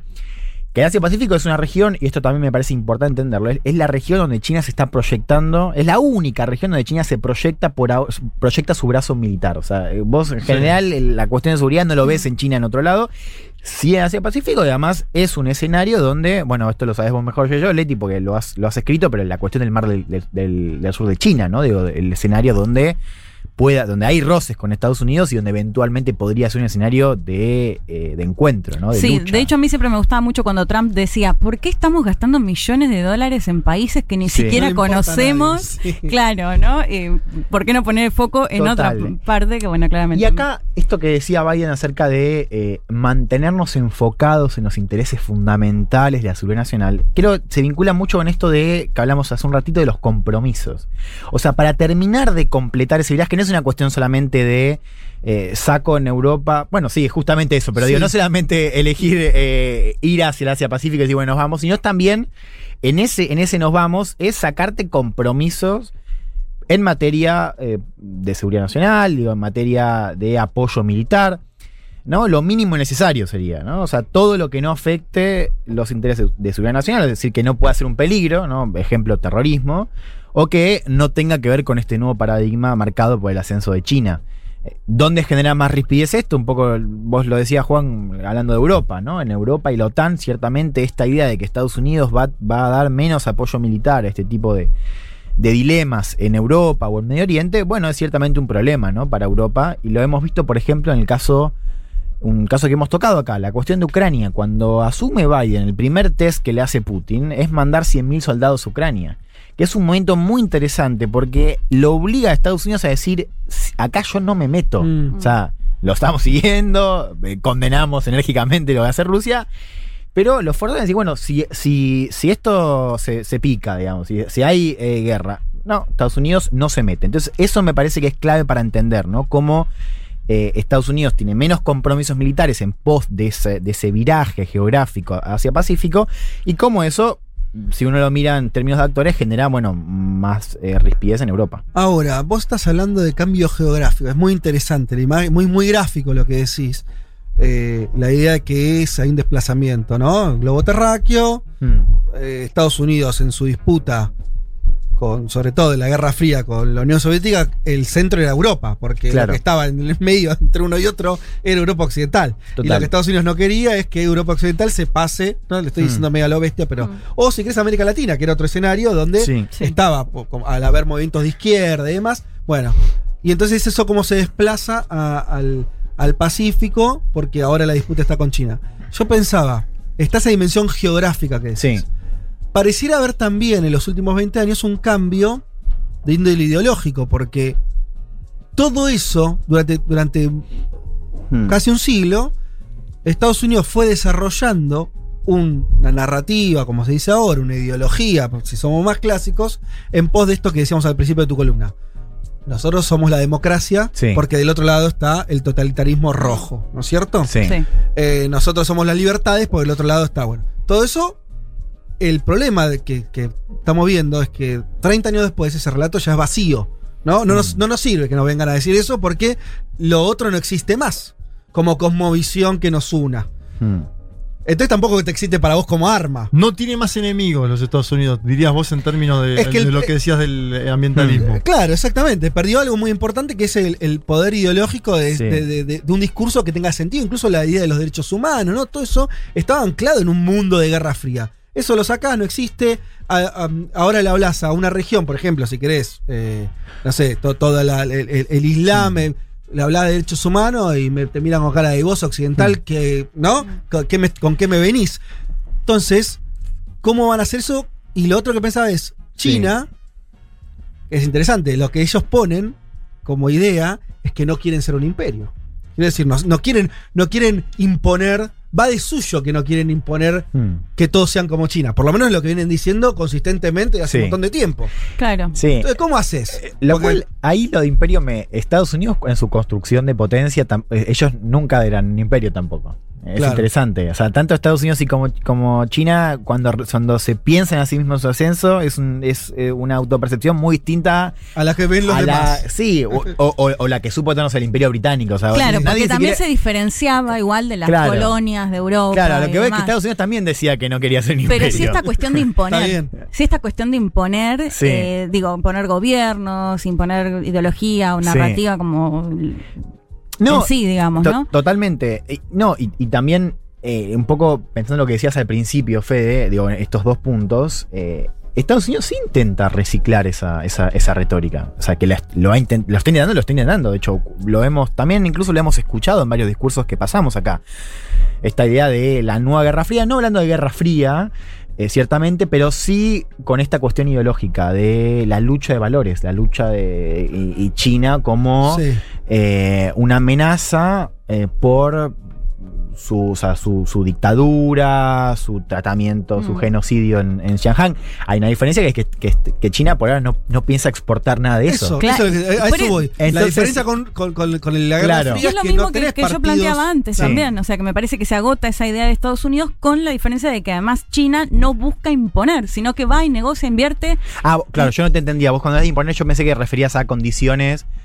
Yo, cuando hablo de, de exportar, o sea, por ahí hay, hay como dos cosas que uno puede exportar o imponer. O sea, una cosa es, el- es estos cambios, ¿no? Este, bueno, yo no negocio con dictadores y más, algo que en China no, hemos, o sea, no, no sucede. Bueno, Estados Unidos tampoco le haremos, ¿no? Ahí está. No, por eso, la doble vara. Arabia Saudita. La doble No, vara no, siempre. No, ni hablar, pero- de discurso. Por eso No. yo decía que se agotó Claro. esa idea. No, y, y después es la cuestión de eh, como de directamente intentar exponer, exportar como un sistema de, de- de gobierno que por supuesto está vinculado con lo primero, ¿no? Pero Sí. digo que va más allá de la transacción, ¿no?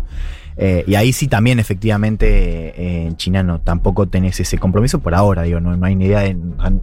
China no parecería querer remodelar el mundo según su Mm. Esa es sistema, para nada. Esa- Para nada. Sí. por ahí en 10 años empezamos Sí. a tener No sé, partidos no comunistas. mira, no sé, no Sí. sé, no eh, sé. a la- no, puede, puede ser. Digo, de Mm. hecho, el maoísmo, si querés, ¿Sabes como movimiento te- internacional ¿sabes existió. ¿Por qué te planteo Hoy está ahí? lejos. Porque mm, no digo que quiera ex- exportar el, el- el Hmm. modelo chino, pero tiene organizaciones, diría, propias muy importantes que hay que poner en juego. La Organización de Cooperación de Shanghái, por ejemplo. ¿Qué papel cumple hoy o va a cumplir en Afganistán? ¿Afganistán va a pedir ser socio de la Organización de Cooperación de Shanghái para tener financiamiento? El Hmm. talibán, te digo. El talibán necesita plata para reconstruir Sí. un país ahora. ¿Va a pedir ser socio o no de la Organización de Cooperación de Shanghái? Me parece que ahí van a estar las grandes discusiones. Sí, que pero se bueno, vienen. pero justamente eso no, no implica compromisos. Claro. O sea, no hay compromisos respecto a, a- por tratamiento de la mujer, qué sé yo, digo. O sea, no, en- inicialmente no, pero son, son, son créditos y condiciones económicas que después China Ah, es decir, que claro, eso tenés que sí. cumplir en determinado momento. no, eso ni hablar. Yo manejo y, y llevo la batuta. Y Estados Unidos, por ejemplo, ¿qué va a hacer con el Foro de Cooperación Económica Asia-Pacífico? Es la otra duda en base a lo Sí. que planteaban ustedes de eh, los problemas que hay en el mar de la China Meridional. ¿No? Me parece que ahí se está disputando eh, Mm. algo que todavía no estamos terminando de ver. Yo Mm. ponía lo del Foro de Cooperación Sí. eh, de la Organización de Cooperación de Shanghái, mejor dicho, porque es un organismo creado por China para pensar un mundo distinto al actual. ¿Sí? Así como en su momento Sí. China pensó En términos de que, en términos de, de comercio, en en términos, de de, cómo se. sí, sí. de, de no, no el De reglas. No el FMI. Bueno. Chi- China, China Sí. negocia dentro del FMI, dice, dame una, dame una mayor cuota, pero también negocia por fuera y dice, yo creo en mis instituciones. ¿Te acordás de Girado de la semana, pas- semana pasada? ¿Lo entrevistamos? Sí. Sí. Sí. Perdón. Sí, pasa. Sí. Nos pasa a Eh, em, me, me olvidé el nombre de pila. Gustavo. Gustavo. Gustavo Girado, especialista en China. Dijo algo que, que pasó ahí, pero que China nunca, hasta ahora, fijó ninguna regla internacional, pero lo decía en, en cuestiones muy pequeñas y al mismo tiempo muy. Sí. Por ejemplo, el espesor de las pantallas LED. Claro. Exacto. Eh, Sí, sí, sí. La forma en que tiene que construirse un tornillo que va en la. Bueno, dice, hasta ahora China es tomador. Sí. Tomó de todo, todo lo- eso. compró todo lo que vino. Mm. Me parece que lo que está diciendo Girado es hasta ahora. Claro, bueno. Entonces, No, lo que vamos a vivir ahora Obvio, sí. empieza a haber un intento, Sí. va a haber por, por su peso necesario un intento de remodelación. Lo que yo decía Sí. de mu- mucho peor que Girado la otra vez, que dice, no estaremos viendo una chinización del capitalismo, o sea, China no querrá ¿no? Como influir eh, Hmm. lo que decía Juanma. Por eso digo, Sí, claro. las reglas, ¿no? Las reglas. Eso Eh, ya está, ya está pasando. Digo, eh, incluso la discusión sobre 5G, eh, hay Sí. al margen de la cuestión geopolítica, la cuestión de la elección y de Huawei. Estados Unidos, a diferencia de, las anteriores, digo, 3G y 4G, quiere sentarse en la mesa para fijar estándares. Y hay una discusión sobre eso. Y el tema es Estados Unidos. ¿Tiene la fuerza para decir, no, para, para? El más, como decías, el más poronga ha sido siendo yo. O ya está entregado a que al menos la mesa, hay una mesa donde hay dos sillas. No sé, eso por ahí no y es otra la gran cosa pregunta. para ver porque qué se dice des- desde Estados Unidos sobre, por ejemplo, las inversiones chinas en África. Lo que busca China es Sí. invierte, los endeuda y después se queda con lugares estratégicos. Los puertos. claro, de estos lugares. Eso también me parece otra cosa interesante a, Sí. a ver.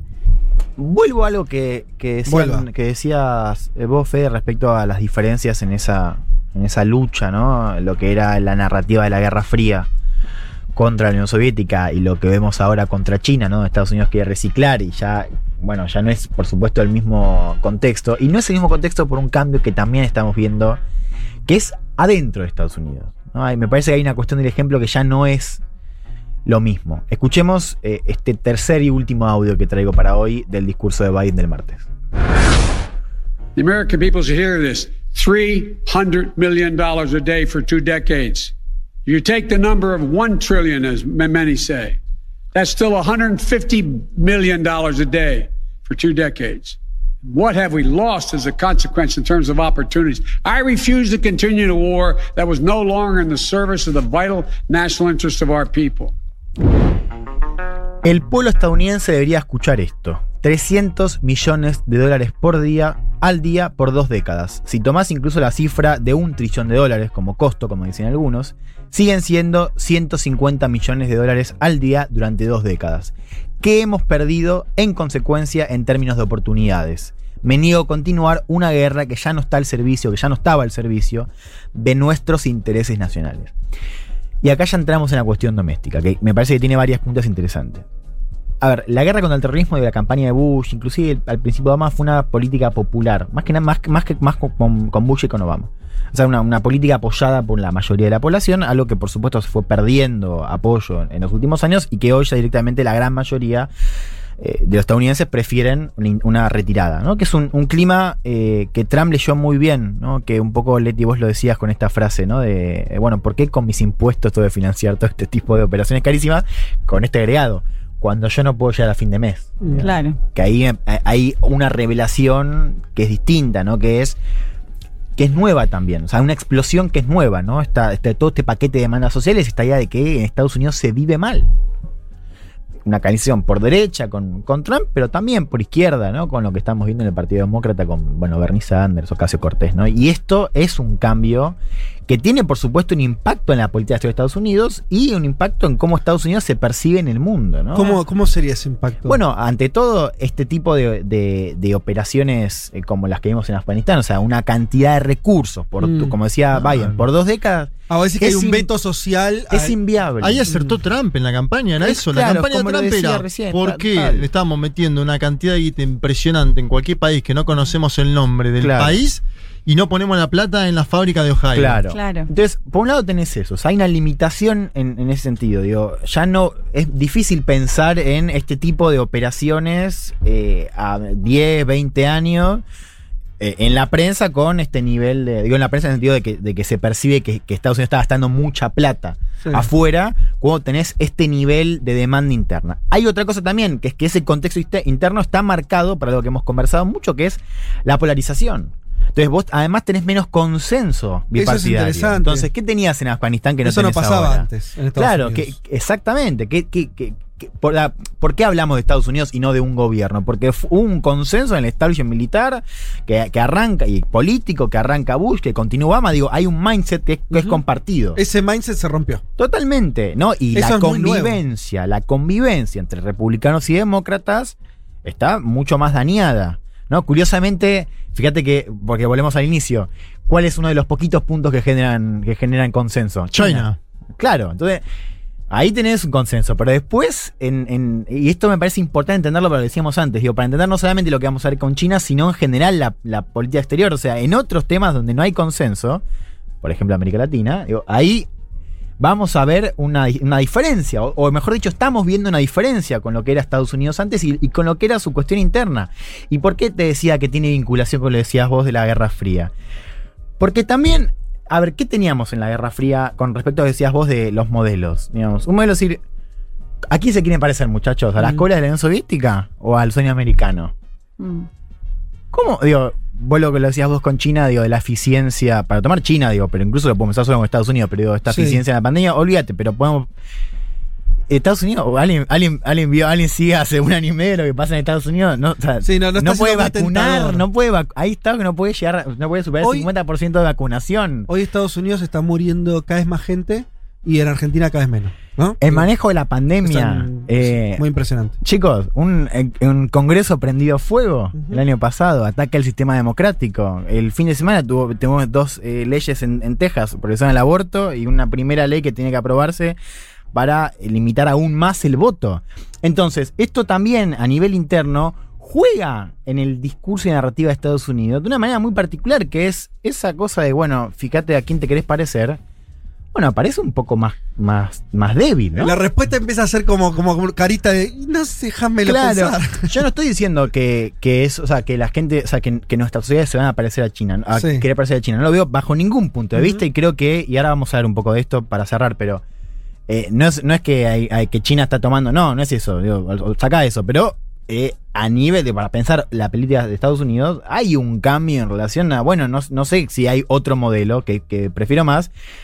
Pero ciertamente no, no, no- ya no me, no me convoca tanto como antes lo que tenías para venderme, ¿no? Es que también, perdón, Hmm. pero internamente pensándolo en que se van a cumplir los 20 años del atentado, digo, una cosa fue en ese momento esta cuestión de sentirse golpeados, Sí. de querer salir a, a cazar miembros de Al Qaeda y demás, y otras 20 años después que encima ves que quienes supuestamente eh, ocultaban a los de Al Qaeda vuelven al poder, digo, como que también igual eso me parece que, que impacta mucho. Y, y voy a estar muy atenta porque ya anunciaron que van a desclasificar los documentos de, eh, del FBI Sobre el atentado. sobre los atentados del 11 de Que septiembre. podría o no dirigir las miradas a Arabia Saudita. Arabia Saudita, totalmente. Vamos cerrando, no sé Sí. con qué quería cerrar. No, a ver, no, ante todo esto, un pequeño apunte que nos sirve para, para pensar, digo, este foco doméstico, eh, lo que está pasando en Estados Unidos, en América Latina, o por ejemplo en Cuba, Venezuela en particular, ¿no? Esto que hemos conversado, creo que fuera del aire, ¿no? Digo, el peso de un solo estado, que es Florida, termina sosteniendo un status quo que quizás una administración demócrata podría querer cambiar, pero que sin embargo, por el peso que tiene Florida y por, por no querer tocar nada a nivel interno, sigue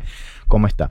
A ver, es- este último punto eh, me, parece bien como, como cierre, que es este también, para entender este nuevo paradigma, hay que verlo también como una política exterior también más coyuntural, más volátil, ¿no? Esta cosa de no estamos llegando al día del juicio final. O sea, estos estallidos también van a ser más comunes y eso, más em, dependientes de la coyuntura. Y, y esto también tiene que ver con, con este estado de transición, y esto es importante. Nosotros estamos hablando de, de ese declive, que es un declive relativo. Declive relativo en el sentido de, por ejemplo, en la cuestión militar. Estados Unidos sigue siendo por lejos la primera potencia militar.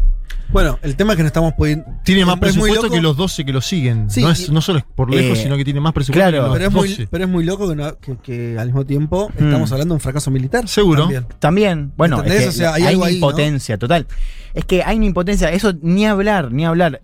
Yo lo, digo para, para, para una mirada que dice, bueno, China está dispuesta a tomar el rol y a cumplir el rol, ¿no? O sea, nosotros estamos viendo un retiro, estamos viendo, como decíamos, de los, de los compromisos que deja. Ahora, esa idea de que China va a tomar, incluso después en Afganistán, esa idea de que China va a tomar un rol en la reconstrucción económica, política, o, va a haber otro tipo de paradigma, pero va a haber como un juego así eh, eh, De reemplazo. prioritario, claro, sí, eh, protagónico, Sí. es, al, al menos lo, lo pensaría dos veces. O sea, yo creo que lo que estamos viendo más bien es esta idea de la transición que, de poder que no está resuelta bajo ningún punto de vista, si bien tenemos claramente una- un poder ascendente que es China y un poder declinante que es Estados Unidos, pero que no va a durar una década, Mm. digo, ¿ah? o sea, no sabemos cuánto va a durar y no sabemos inclusive, hay, hay gente que se pregunta si algún momento va a pasar, o sea que hay un declive, está clarísimo, y lo estamos viendo y es un poco también el ángulo de la columna, ¿no? Para El entender declive de es, qué de- manera. es desde muy arriba. Es- bueno, eso es una buena manera de ponerlo. Al ser un declive desde muy arriba, bueno, Claro, todavía viendo. tenés esta situación que Sí. lo que lleva es a este desorden, ¿no? Que estamos viendo, estado medio de, de- de anarquía. Bien. eh, Me gusta esa palabra para ir cerrando. pero desorden. bueno, pero donde ciertamente en ese desorden ya el lugar ya no es lo que era Estados Unidos, ¿no? Para decirlo de una manera y ya cerrar esta columna. Un mundo de sensaciones.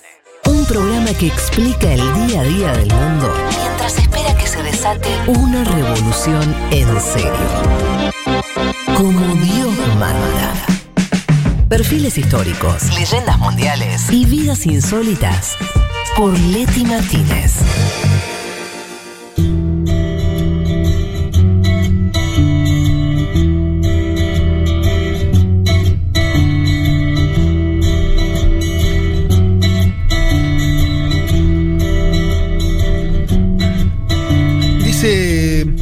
Oyente. San se acabó, dice su, su- su nombre ahí, en- al menos en el WhatsApp. Dice, lo entiendo a Juan porque parece que fue hace mil años, pero ¿el Congreso prendió fuego? Fue este año. No. Sí, sí, enero. Sí. Enero 2021. Estábamos de pasado. vacaciones, ¿no se acuerdan que Sí, los, claro, los claro. oyentes y las oyentes reclamaban? A favor de Elman, el año 2020 y el año 2021 duraron Sí. 18 millones de años para toda la humanidad. Sí. Olvídate. No, y la pandemia ya está, nos perdimos en el tiempo. Uy, Dios. A mí Me gusta esa memoria del Capitolio porque yo estaba en Mar del Plata descansando tranquilo. Así que me trae, Sí. me, me trae una memoria, ¿no? Sí, a mí me pasó algo similar, pero igual te pegaste. No, no había miré- forma miré de un no, poquito la- no estar la- miré un poquito las fotos y dije, bueno. Porque ¿qué además después Que trabaje a- otro. asumió Yo Biden estaba también. en la redacción y. mm, O sea, era remoto. Y me dicen. Yo, yo estaba muerto, quería darme una siesta.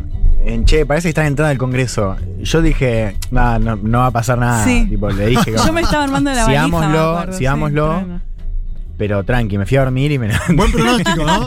Buen pronóstico el tuyo, Juan. A mí me No, no pasó un pasa poco nada, eso cuando, cuando Fede habló de Jacu Pérez. Y yo dije, uy, ¿cuánto hace ya que fueron las elecciones en Ecuador? Me parece como mil años. Totalmente. Claro, igual Sí. estamos en septiembre. Ese es el comentario de viejo que sé, pero como estamos en septiembre. está- está- Como que ya estamos con el, con el No, disco cargado. Claro, Faltan total. cuatro meses todavía. Dios. Y digamos que lo que dice Juanma, sin dudas creo que vamos a recordar si todo va hacia donde pareciera ir, que esta pandemia va, va aflojando, vamos ya saliendo. Van a ser dos años Rarísimo. ¿no? y, y- y- y marcado. Cuando yo te diga en 10 años, ¿te acordás en el 2017? O me decís, no sabes qué, qué pasó. Ahora, cuando yo te diga el 2020, 2020, el 2021, 2021, vas a ser es muy claro lo que te estoy hablando. Entonces, esa, viste, esa cosa impresa de- como Sí, con sí. otra. eh, con otra fuerza. Perdón, con otra fuerza, ¿no? Eh, bien. Bueno, muchos mensajes. eh, no nos vamos a detener mucho para, este, para, para seguir con, con lo que teníamos. Eh, solamente digo porque hay decenas de decenas y decenas de mensajes referidos a lo que hablamos al principio del programa sobre la cuestión ambiental. Solamente voy a decir que aquí gente que me está acusando de que cómo, cómo puede ser que sea tan idiota que no que para no ver que hay un movimiento político en la ecología. Chicos, les pido un esfuerzo, ¿sí? Les pido un esfuerzo. Porque tenés siempre cu- cuando vos escuchás algo, le, le digo solamente esto. Cuando uno escucha algo, y vale para cualquier, me, me lo autodigo. Cuando uno escucha algo que se corre un poquito de lo que vos tenés como idea preestablecida, tenés siempre dos caminos. O decís, Negarlo. qué idiota que es lo que me está diciendo, Exacto. porque no es exactamente lo que yo creía. O, a ver, voy a hacer un esfuerzo, porque por ahí está queriendo decir algo que tiene alguna complejidad, que por ahí no. Que por ahí no es exactamente lo contrario a lo que yo pienso, simplemente como le da Un una matiz. vuelta Sí. a alguna cosa. Entonces, siempre vale la pena iniciar ese camino. Para después, si Sí. querés desecharlo, estás en todo tu derecho. Pero la fácil conmigo no. Y además, innecesaria la agresión también. Bueno, eso ni hablar, pero no, no, no me hago cargo de eso ni me importa. Pero sí eh, les pido el esfuerzo, porque si no, no se genera. el- cuando uno ya, eh, intenta de, decir algo distinto, del otro lado uno espera mínimamente una apertura, porque si no, no se produce esa. Por lo menos que se produzca en la instancia del pensamiento. Mirá qué, qué poco lo que te pido. Entonces no me ve, no me mandes a leer. Primero, tratar de ¿Te mandaron vos. a leer? Eh, no sé. ¿Algunos libros? Pero sobre todo porque ustedes escucharon lo que yo dije. Me dice, no, pero en Argentina está este libro, este otro. Traté de explicar, desde Sí. mi humilde perspectiva, que un movimiento político no, se ha- no, no arranca ni termina con que haya gente diciendo algo. No, no. es otra seguro. cosa. Libros hay de todos los colores. De todos los partidos políticos. Eso no es el asunto. Está todo bien. Que hay luchas, que las, las reivindiqué, y luchas locales, por supuesto. Eso también fue dicho. Entonces no se pueden quedar ahí. Traten de ir un poco más. De hecho, discútame, pero traten de. eh, después Digan con, quién es el enemigo, viejo. con alguna. Bueno, y ahí digo algo con eso, porque hay varios mensajes en ese sentido que dicen el enemigo es el capitalismo. Ok, es un problema, porque es una abstracción. ¿Sí? Los laburantes en el siglo XIX no peleaban contra el capitalismo por más que lo hicieran. Vuelvo a lo de Juanma, las ocho horas. ¿sí? Sí, sí. Entonces, es un. Mar, señala lo que yo. es- si vos decís que el enemigo es el capitalismo, justamente, lo que te digo, ¿Quién justamente. sería el capitalismo hoy? Justamente, ahí está el- exacto. Bueno, justamente, ahí está el, el asunto. Bien, pero. Y si abrimos la discusión, eso Si no bueno. es la frase que la, que la crisis la paguen los capitalistas, ¿o no? Exactamente, totalmente. Eh, bien, vamos al- a, a otro de los temas que teníamos hoy que tiene que ver con, y ahí volviendo a los mensajes, esos primeros mensajes tan lindos de eh, los amigos de Paraguay. Vamos hoy a hablar un rato de Paraguay, vamos a hablar de la historia de Paraguay y de, lamentablemente, tenemos que decir, uno de los grandes líderes políticos del Paraguay, Sí. que eh, es de suponer que no es agrado nuestro y ni que nos escuchan, pero marcó la historia del Paraguay.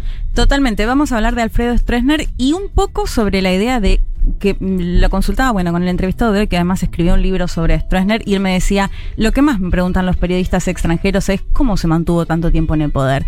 Porque estuvo Hasta casi... 89 estuvo. Sí, casi 35 años.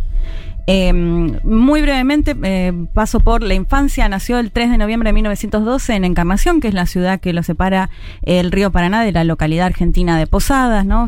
Quienes hayan ido seguramente a, a, mm, a ver las cataratas y eso posiblemente hayan pasado por la ciudad de Encarnación. Hijo de eh, Hugo Stroessner, inmigrante alemán, y de Heriberta Mateauda de Encarnación, de una clase, como diríamos, más bien económicamente acomodada. Hay muchas colonias alemanas por ahí, ¿no? Hay, hay- hay Sí. Del lado argentino también, Sí, ¿no? sí, sí, sí, totalmente.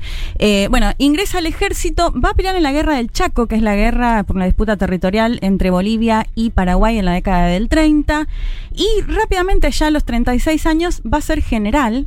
Y a los rápido, general se 38, tarda. a los 38, comandante de las Fuerzas Armadas. Mirá. Es decir, que va a tener un ascenso dentro del ejército muy rápido. Y de hecho va a ser justamente en su cargo de comandante de las Fuerzas Armadas donde da el salto a la política. En Paraguay, en el 47 y esos años eh, previos justamente a la llegada de Stroessner, si hablas y escuchás con casi cualquier analista paraguayo te va a decir, era una anarquía.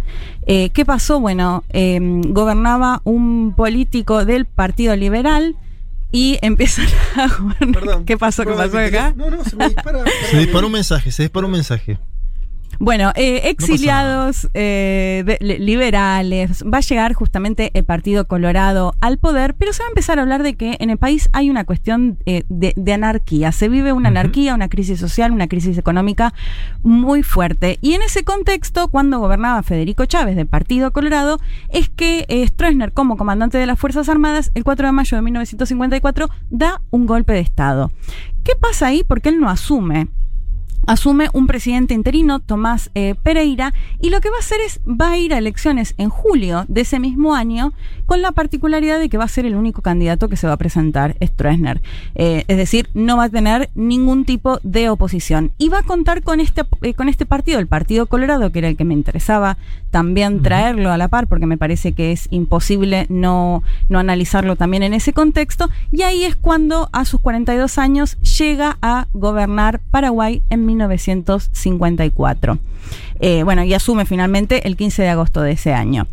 Eh, esto lo va a hacer con el apoyo de Estados Unidos. De hecho, se va a va- se, se calcula más o menos que entre la década de 50 y de 60 al menos reciben 30 millones de dólares de parte de Estados Unidos. Stroessner se va a, a reunir reiteradas veces con los mandatarios de Estados Unidos en un contexto que también hay que decir ya después eh, de Guerra Fría con una idea de anticomunista muy, eh, muy fuerte. Hay algunas de las explicaciones de por qué se mantuvo tanto tiempo también, ¿no? Como se convirtió en un pilar, como, bueno, listo.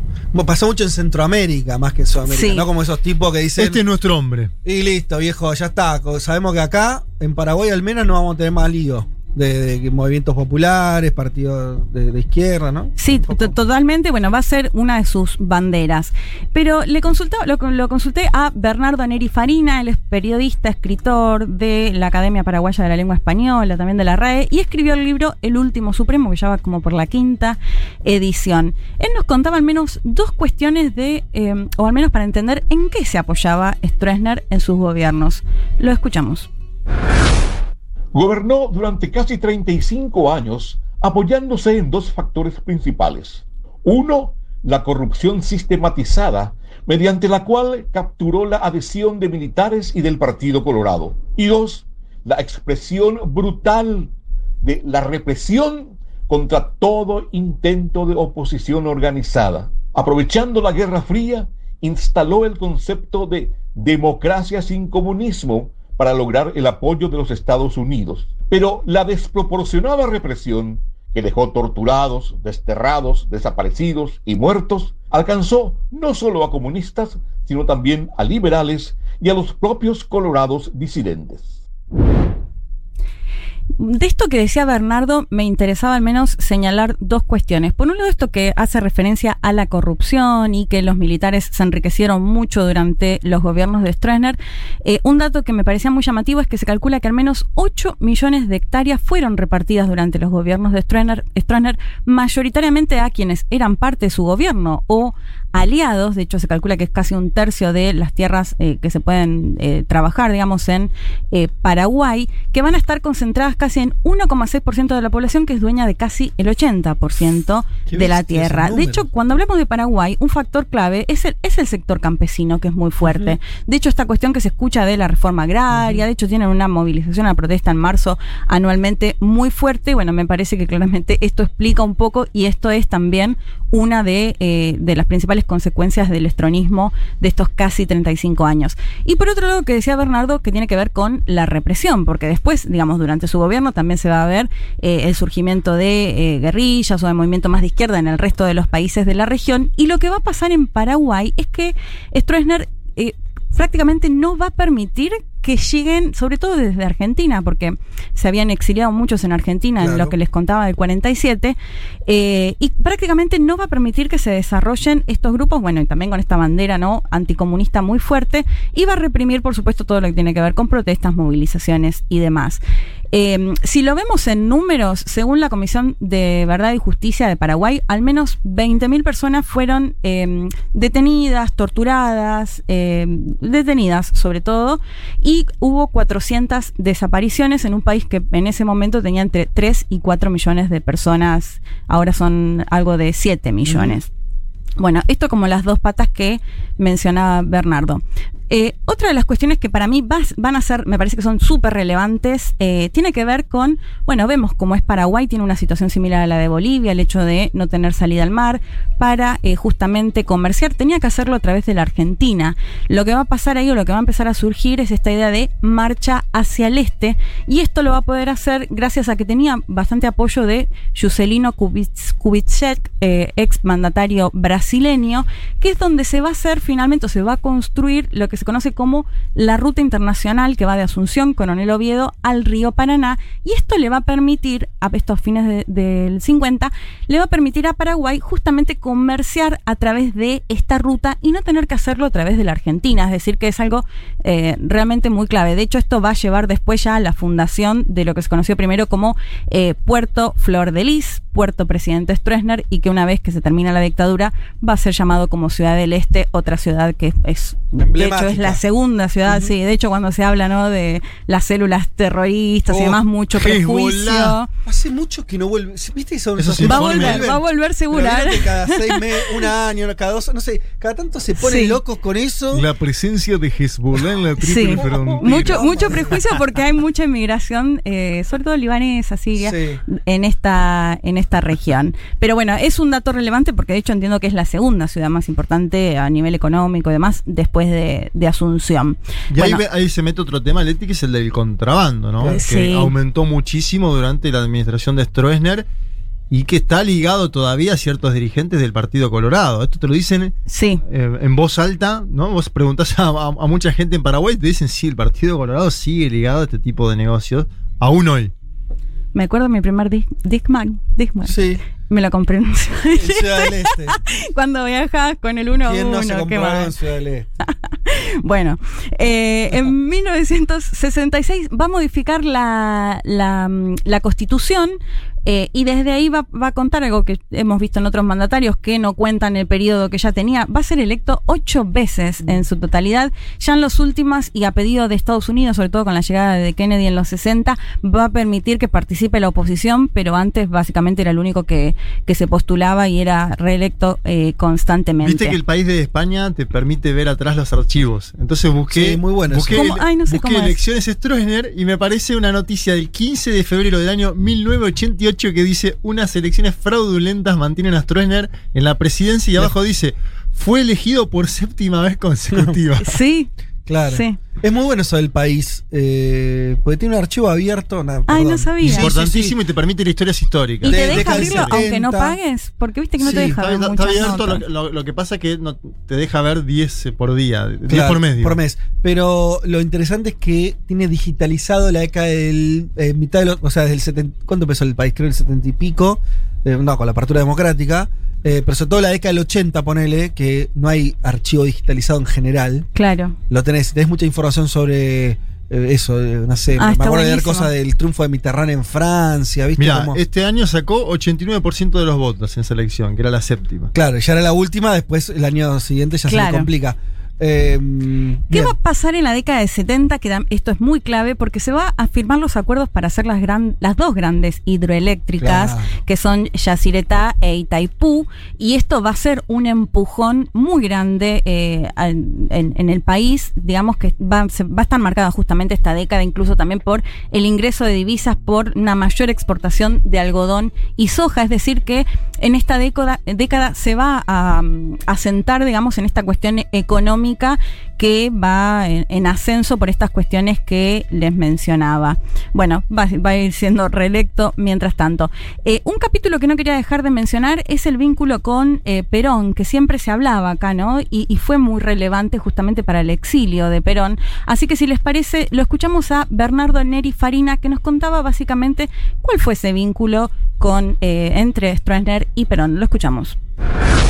La relación de Alfredo Stroessner y eh, Juan Domingo Perón fue bastante estrecha. De hecho, Perón fue el único mandatario extranjero presente en la asunción de Stroessner el 15 de agosto de 1954. Y en esa ocasión también Perón devolvió los trofeos de guerra que habían llevado los argentinos luego de la guerra contra la Triple Alianza. Fue un gran acontecimiento aquel, un acontecimiento histórico. Luego, en el 1955, con la caída de, Perón, él buscó refugio en el Paraguay. Eh, el Paraguay dio el, el derecho al asilo. Fue sacado de la Argentina con un automóvil de la, embajada paraguaya. Fue llevado a una de las cañoneras paraguayas que estaban en el puerto de Buenos Aires y de ahí en un avión Catalina rumbo a Asunción. Él vivió durante algún tiempo en una estancia en la ciudad de Villarrica y después tuvo una última visita en 1973, poco tiempo antes ya de su fallecimiento.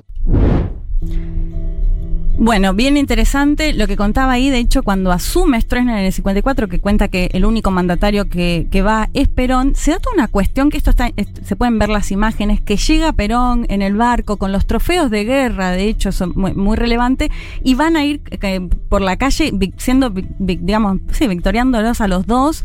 Eh, bueno, una cuestión que quedó, digamos, muy marcada, esto como les decía, lo pueden buscar. Y que después la relevancia que va a tener en el exilio, en esta famosa cañonera paraguaya. Igual lo deja solo un mes, Leti, porque digo, yo- el, el exilio de Perón es. Más en No, no, no. Digo para salir No, no, en el no. momento que se da el golpe acá en la Sí, Argentina. le da salvoconducto, eh, claro, Perón va primero a la embajada sí. de Paraguay, después va a la cañonera, Claro. después va a Paraguay, después, bueno, sí, ya creo que va a Panamá y después a No, España. entiendo que tuvo presiones Stroessner porque estuvo un mes Sí. solo en Paraguay y Perón y la mayor parte del exilio lo hace, como dice Fede, más en Centroamérica. No, sí, total. Va a tener relevancia para eh, cuando Perón sale de la Argentina. De Sí, hecho, hay importante. algunas notas que circulan que lo que decía es que por eh, una entrevista que había tenido Perón con el tema de la iglesia, se estaba organizando incluso una marcha eh, para repudiarlo, por, por sobre todo por En el tema Paraguay. eclesiástico. En Paraguay, Stroessner ahí iba a decir, bueno, eh, todo bien, pero en realidad me conviene que no esté Claro. acá. Viste que él señala lo de los trofeos de guerra, es importante eso, porque Sí. es un gesto. Porque nosotros después lo. lo- eh, en, en la década del 50, ir en contra del relato de Sí. que la guerra de la Triple Alianza está acá era una guerra que ha hecho Sarmiento, que Sí, había sí. hecho Mitre, o sea, una- Era la mala guerra- palabra decir La eso. guerra de la Argentina. Exacto. Sí. Y después, eh, y de hecho, viste, eh, sigue siendo una guerra que, que algunos la defienden, el, el diario de la Nación te la defiende. Sí. ¿No? O sea, como que hay algo ahí, fue importante eso como gesto de, de hermandad que después se cortó, digo, no una continuidad ahí, ¿no? Sí. No. No, por eso Fede te decía, cuando Perón llega con los trofeos de guerra, va a ser recibido por la población. sí, esto claro, se ve de manera, esto em, es una imagen muy, está muy buena para que la busquen. Y me, me- me- me leía una entrevista que le habían hecho en ABC a em, a Cafiero, Antonio Cafiero, que le preguntaban, ¿conocen los peronistas esta historia de Perón y el Paraguay? Sí, ¿cómo no van a conocer? Si no hubiera subido a esa cañonera, hubiera muerto. Lo buscaban para matarlo. Por eso Claro, remarcaba, el digamos, avión de Evo en México. Claro. Claro, la relevancia que tuvo en, ese sentido y que bueno, que después incluso cuenta que en el 73 Lo volvió a ver. Volvió a verlo. Eh, bueno, me pareció interesante porque después Stroessner va a tener esta cuestión que van a llegar las dictaduras a, a toda la región y va a tener también buen vínculo con Obvio. Pinochet, se va a reunir acá con Videla, eh, va a estar marcado... Dejaste pasar una cosa que, que yo no, no sabía. ver. No, que el tipo se va a elegir. Quiero decir, es un dictador de, con características medio particulares para la región. Pues, Sí. acá, viste, o sea, Pinochet nos hacía elegir, Videla, los que quieras, ¿no? Eh, pero bueno, hay, un- hay una cosa medio brasilera también, ¿no? Esta cosa de que hay cierta institucionalidad que sigue Cierta funcionando. fachada, ¿no? Hay elecciones donde gana con el 80%, pero hay elecciones. Exacto. El candidato es el solo. Es Sí. como una cosa medio. Bueno, y pero fíjate que lo de Perón también, para mí ahí hay una cuestión, porque él podría haberse sentido más con el golpe de Estado acá, digamos. También puede haber una cuestión, de hecho después se junta con Pinochet, con Videla, eh, digo, aunque esto ya es Claro. posterior. ¿Se entiende a lo que Sí. voy? O sea, digo... El vínculo con Perón. Con decís. Perón Claro. particularmente, quizás le genera más un dolor de cabeza eh, hacer toda esta cuestión de, de rescatarlo o de ayudarlo a Perón a salir y también y lo hizo, digamos. Desconozco la historia bien, pero, pero hay una temporalidad ahí, porque Stroessner es un Sí. dictador de vieja época, o sea, eh, previo a las Sí, dictaduras. sí, ya estaba. ¿no? Como, o sea, como la última dictadura acá más, más sanguinaria y todo, ya él estaba gobernando Total. hacía como 15 años, ¿no? Pero sí van a tener igual un punto muy relevante en la caída de Stroessner, justamente también la- las caídas de las dictaduras eh, acá. Pero antes eh, quería mencionar este tema del Partido Colorado. Decíamos que cuando Stroessner da el, el primer golpe, el quien gobernaba era el Partido Colorado, él va a asumir con el apoyo del Partido Colorado y va a ser también alguien del Partido Colorado quien lo va a, a derrocar. Así que si les parece, escuchamos ya el último audio de Bernardo Neri Farina, que nos contaba un poco acerca de, eh, de, de la importancia que aún hoy tiene el Partido Colorado. Lo escuchamos. unifica al Partido Colorado prácticamente artificiosamente en 1955 y en 1959 se desprende de todos los colorados que no le eran adictos. Y a partir de ahí sí ya se vuelve un di- dictador total, a pesar de que después hay ciertas aperturas, pero nunca dejó de ser una dictadura. Y en, eh, a mediados de los años 80 comienza a desmoronarse eso que, eso que se daba a llamar la unidad granítica del Partido Colorado, eh, por cuestiones económicas y por diferencias políticas y pensando sobre todo en la sucesión de Stroessner que en algún momento dado debía ceder el poder por razones simplemente biológicas. Y entonces el Partido Colorado se unió y un sector del Partido Colorado llamado tradicionalista fue el que apoyó políticamente el golpe de eh, Andrés Rodríguez. Y así, si habiendo sido el Partido Colorado sostén de la dictadura de Stroessner, sobrevivió a Stroessner y continuó en el poder durante mucho tiempo. Hasta ahora, solo hubo un interreño en, de- del 2008 al 2012 en que estuvo en el poder Fernando Lugo. Bien interesante esto que yo les contaba, derroca un partido el Partido Colorado lo apoya a él y lo termina derrocando a él el 3 de febrero de 1989 Andrés Rodríguez Pedotti, que era su consuegro y su mano derecha. Y también del Partido Colorado.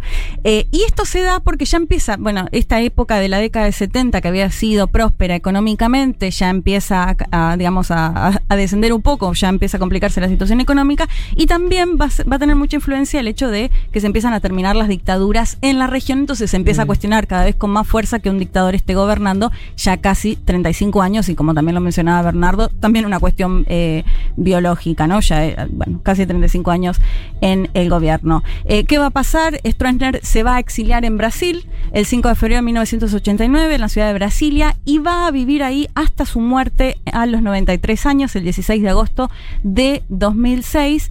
Eh, de hecho, Wow, no sabía que había ido tanto. Mucho, mucho. Sí, mucho, y, y de hecho volvió a ser noticia en la pandemia porque eh, pedían que exhumar el cuerpo por eh, al menos unos tres hijos extramatrimoniales o no Ah, reconocidos eh, y estaban bueno en, en esa situación de para ver si, si finalmente son los hijos o, o no, pero envuelto digamos en ese tema. 2006 muere entonces. En el 2006 muere En en Brasil. Brasil, eh, bueno, años y años eh, exiliado justamente en Brasil, no volvió, pero sí con mucha influencia, de hecho, bueno, como lo mencionaba antes Juanma, con el presidente actual de Paraguay, Mario Abdo, de hecho hasta hace, poco dijo, eh, hice más rutas o más infraestructura que Stroessner, porque justamente era conocida en esa década de 60 de llevar adelante estas obras de infraestructura que mencionábamos, o sea, alguien que sigue muy presente, alguien que no era en absoluto carismático, si lo buscan, eh, leía los discursos, se trababa, bueno, muy, muy mal orador, muy poco carismático, pero que logró estar casi 35 años en el gobierno paraguayo y sin dudas es la figura política más relevante del siglo XX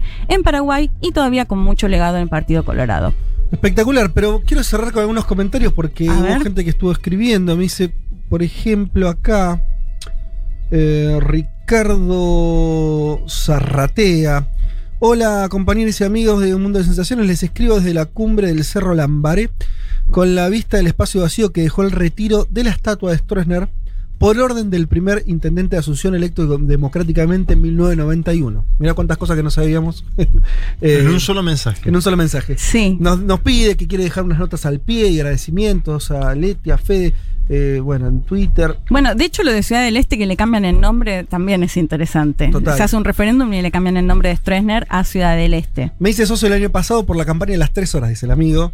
Eh, muchas gracias. Vi- eh, vivía en Brasilia porque me encontraba haciendo el curso del Instituto Río Branco. Bueno, nos cuenta algunas cosas más. Eh, y nos propone, bueno, nos propone ¿Qué propone? participar. Eh, saludos al compatriota, al compatriota Fleitas, dice el otro que, que Ah, leíamos bien. antes. Qué grande, se están mandando saludos se entre paraguayos. saludos, sí. Hoy los están usando de, de- efectivamente de medio, Está buenísimo, está buenísimo. eh, literalmente. De hecho, no sé si apareció. Si no está develado el secreto ¿Qué pasó que con la del familia? del programa. ¿Qué pasó con la familia? ¿Era o no? Sí. ¿Era, ¿Era Franco? No lo sé, porque a, a ver. Franco no. Eh, recordemos, había un, un Francisco, Francisco. Gaitán. de Roca y Cecilia preguntándose si era su hijo quien nos escribía, pero dudando porque no le había dicho eh, Fisque Menuco al- a la localidad, sino eh, Roca. No tenemos un nuevo mensaje de aquel Francisco, entiendo Estamos yo. pidiéndolo acá Francisco pero aparece un mensaje que dice: Hola, soy Dani de Fisque Menuco. Saludos a Cecilia de Esquel. Yo milité con su hijo. su No. Ah, hijo no, Joaquín". me encanta, me encanta. Pero es otro nombre, Joaquín. Bueno, yo ya estoy mareado. bueno, no el sé hermano. Estamos tejiendo redes acá. Hay que ir a Fisque Menuco. Eh, Che, tengo algo último para agregar de lo de Stroessner. Sí. Bolsonaro lo defendió, ¿se acuerdan ustedes? 2019, en Mirá, Itaipú. No, no me acordaba. En Itaipú, Ah, al lado sí. de Mario, al lado la de. Marito, Guacho, eh. Bolsonaro dijo que había sido un gran estadista y un hombre de visión. ¿Qué tal, eh? ¿Qué tal? Qué lindo. Bien. Eh, Sonia Mesa, socia 6447, escuchándolos también desde Paraguay, atenta al tema. Habla de un hashtag que hay de hartazgo el partido que está en el gobierno hace 70 años, que es eh, hashtag ANR, ¿no? Que es Sí. eh, el Partido Colorado, que en realidad se, se llama. eh, ay. eh, Asam- eh, Nacional Republicano o algo así. Eh, Perdón. ¿Qué- bueno, qué- qué- lo la, A me, me olvidé que era eh, Nunca Más. eh, y se pregunta si vamos a hablar de los torturados y, desa- y desaparecidos. durante Asociación la- Nacional. Eso, Asociación Nacional eh, Lo dije. Republicana, ¿no? Ujú. ANR. Lo dije. Hablaste de desaparecidos, tiraste incluso las Sí, cifras. las cifras de la Bueno, comisión, sí. Por ahí justo Sonia no estaba escuchando, pero eh, le leemos el mensaje. Perdón, y, y que Fernando Lugo fue el único que gobernó y, y lo destituyeron, de hecho, de que no era del Partido Colorado. Eso es muy impresionante. El único presidente desde que empezaste a contar toda la Sí. historia. Desde eh, el 47, el de cuando eh, se empieza a exiliar justamente los liberales que gobiernan Partido Colorado, con la excepción de Fernando Lugo y destituido. Así le fue al compañero. Bien, bueno, hasta acá entonces el perfil eh, de Stroessner. Federico Vázquez, Juan Elman, Leticia Martínez y Juan Manuel Carr. Un mundo de sensaciones. Porque siempre hay que volver a explicar cómo funciona el sistema parlamentario.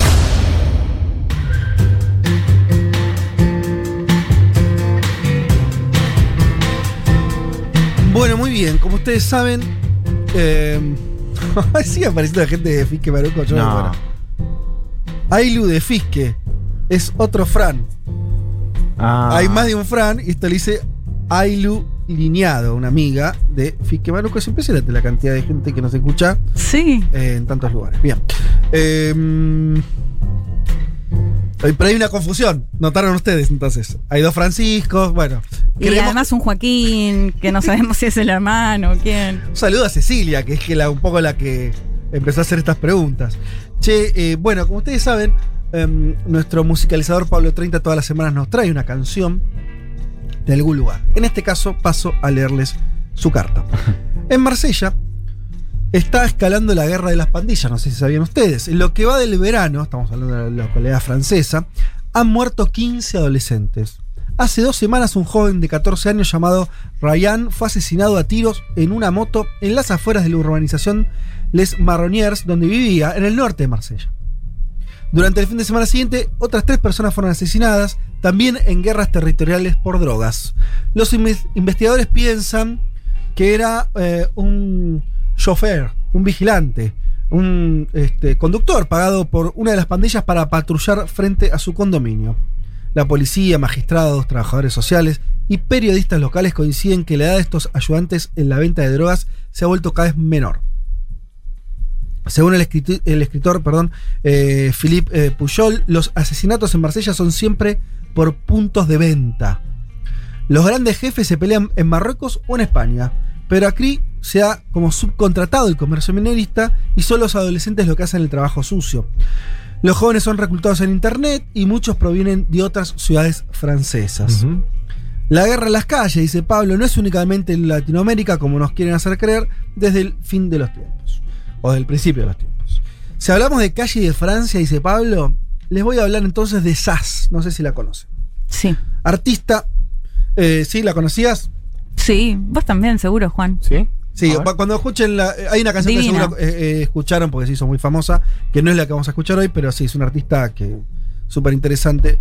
Eh, se hizo conocida cantando en las calles de París. Ella. Sí, de hecho circulaban los videos de ella, me acuerdo al principio, en la calle. Dice sobre la etapa que vimos ahora, eh, la artista Sass. Ahora estamos en un periodo de la historia muy específico y muy convulso. Creo que estamos llegando a un momento crucial respecto a la elección del camino que queremos como humanidad. Eh, además de participar en distintos movimientos, en una fundación con un mensaje ecologista, antiliberal y antiglobalización, dice que siempre he votado por despecho, por la opción menos mala y nunca por convicción. Por eso es necesaria la acción directa para transformar. Mira. Y viste que Francia está. Sí, como que al- eh, siguen. En ese sentido, no se termina de ordenar, ¿no? Ahí parecido a lo que pasa en otros países, pero digo, cada vez menos. Hay una. La opción de izquierda perdió mucha fuerza, ¿no? Y, y- y el, el ascenso este de Melenchón y más quedó medio ahí, ¿no? Sí, se pinchó. Se pinchó. Se pinchó El- a lo que voy es, el centrismo francés sigue estando ahí y sigue funcionando de alguna manera. Hasta que gane, no sé, eh, la ultraderecha. Marine Le Pen. Eh, nació en 1980 en Tours, en el Valle de Loira, en una familia humilde. Su madre, profesora de español, hizo que le encantase cantar en castellano algunas de sus canciones. Mezcla de todo, las chansons francesas, las canciones pop, salsa, rock, guitarras sudamericanas, hasta slam, que es algo así como la poesía escénica. Entre sus fans está Martín Scorsese, mirá vos, qué lindo tener de que, que Martín Scorsese sea fan tuyo, y le pidió una canción para su película Hugo. Tres años después Oh, del lanzamiento del último disco, con el que consiguió un un ser platino, anunció entonces ahora que va a lanzar eh, Isa, su sexto álbum, este 22 de octubre. Esta semana salió su primer adelanto llamado Imagine, que es lo que vamos a escuchar ahora, de ese disco que saldrá en octubre. Ahí va. Imagine, imagine. Imagine, imagine.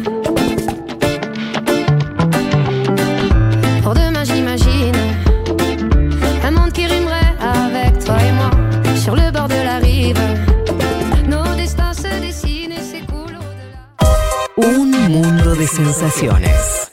Un programa que explica el día a día del mundo mientras espera que se desate una revolución en serio. Como Dios manda.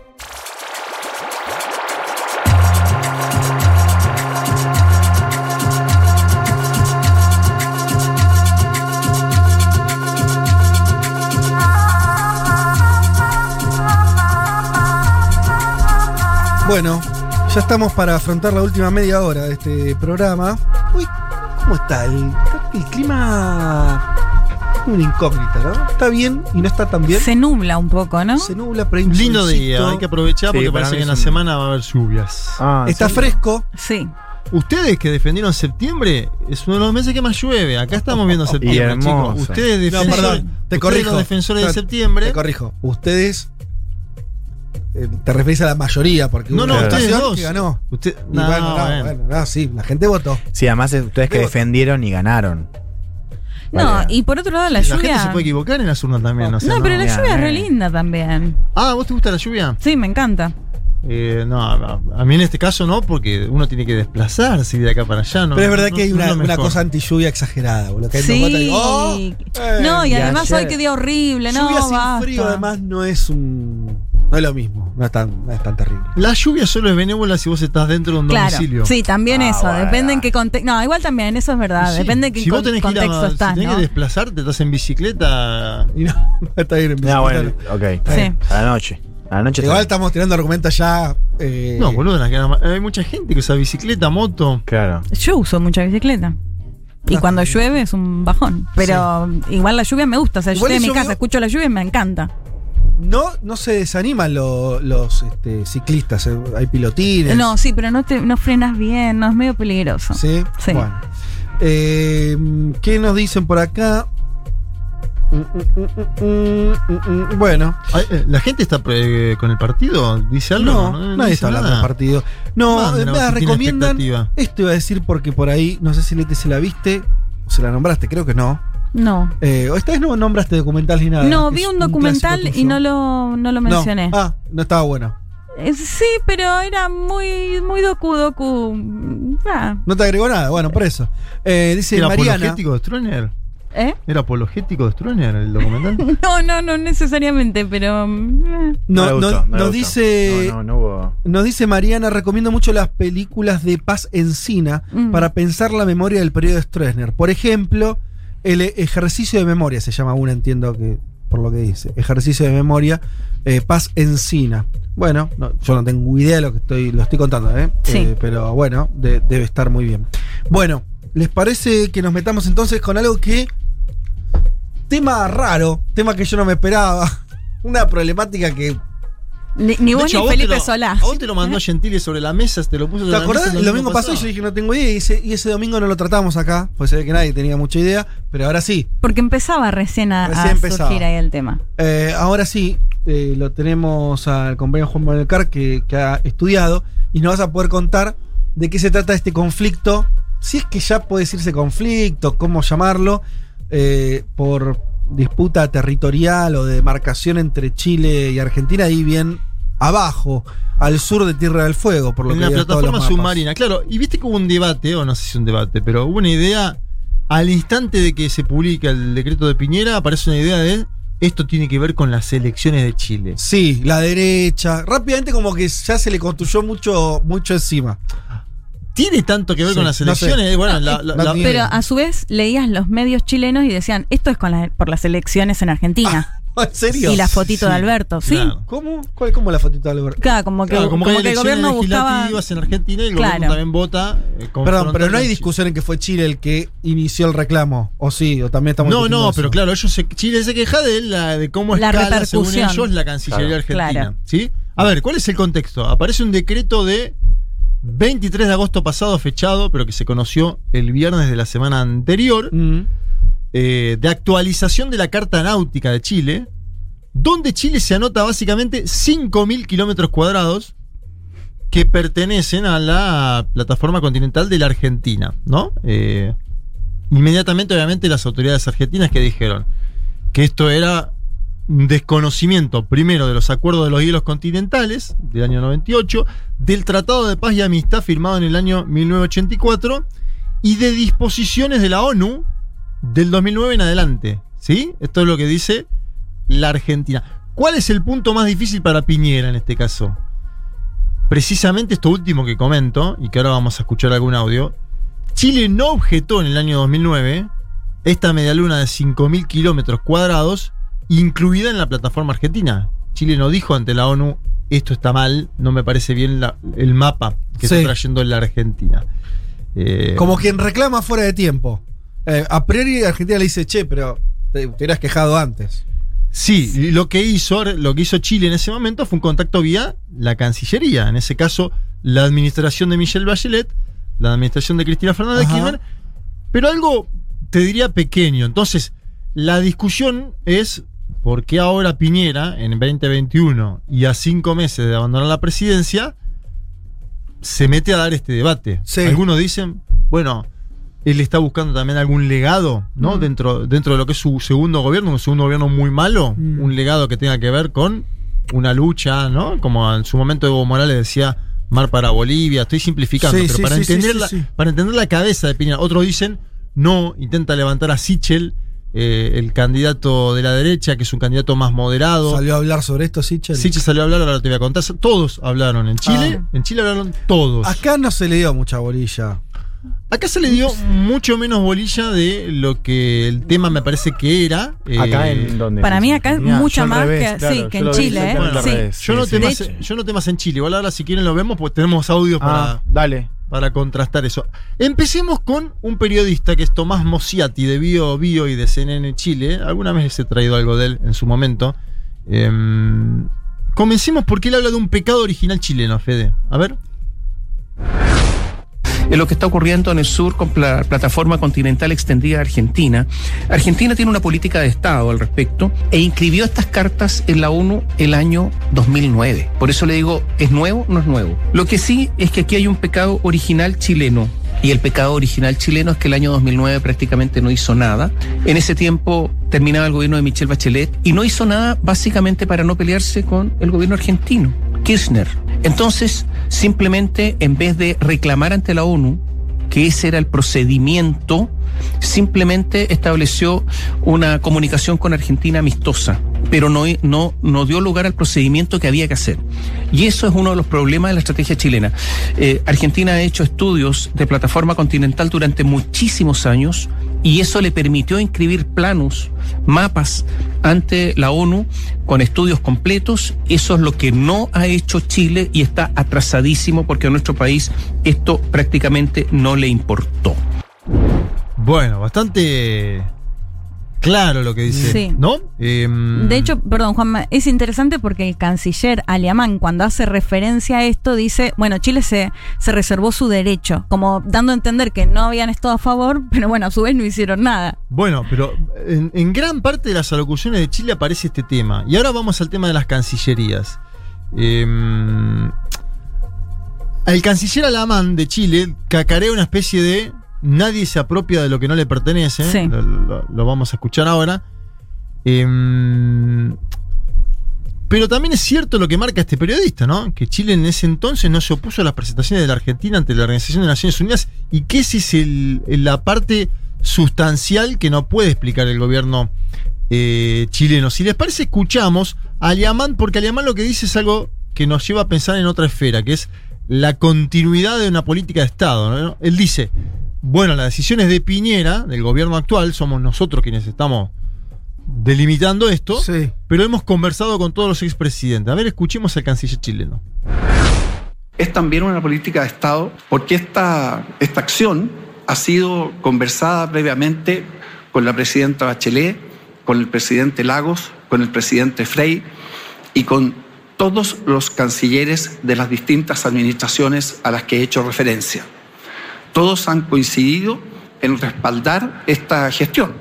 Eh, Chile quiere dejar establecido que no concuerda con la Cancillería Argentina en que la actualización de la Carta 8 pretenda apropiarse de una parte de la plataforma continental extendida argentina y de una área de fondos marinos y oceánicos que son patrimonio común de la humanidad. Hay en tal afirmación un error de concepto.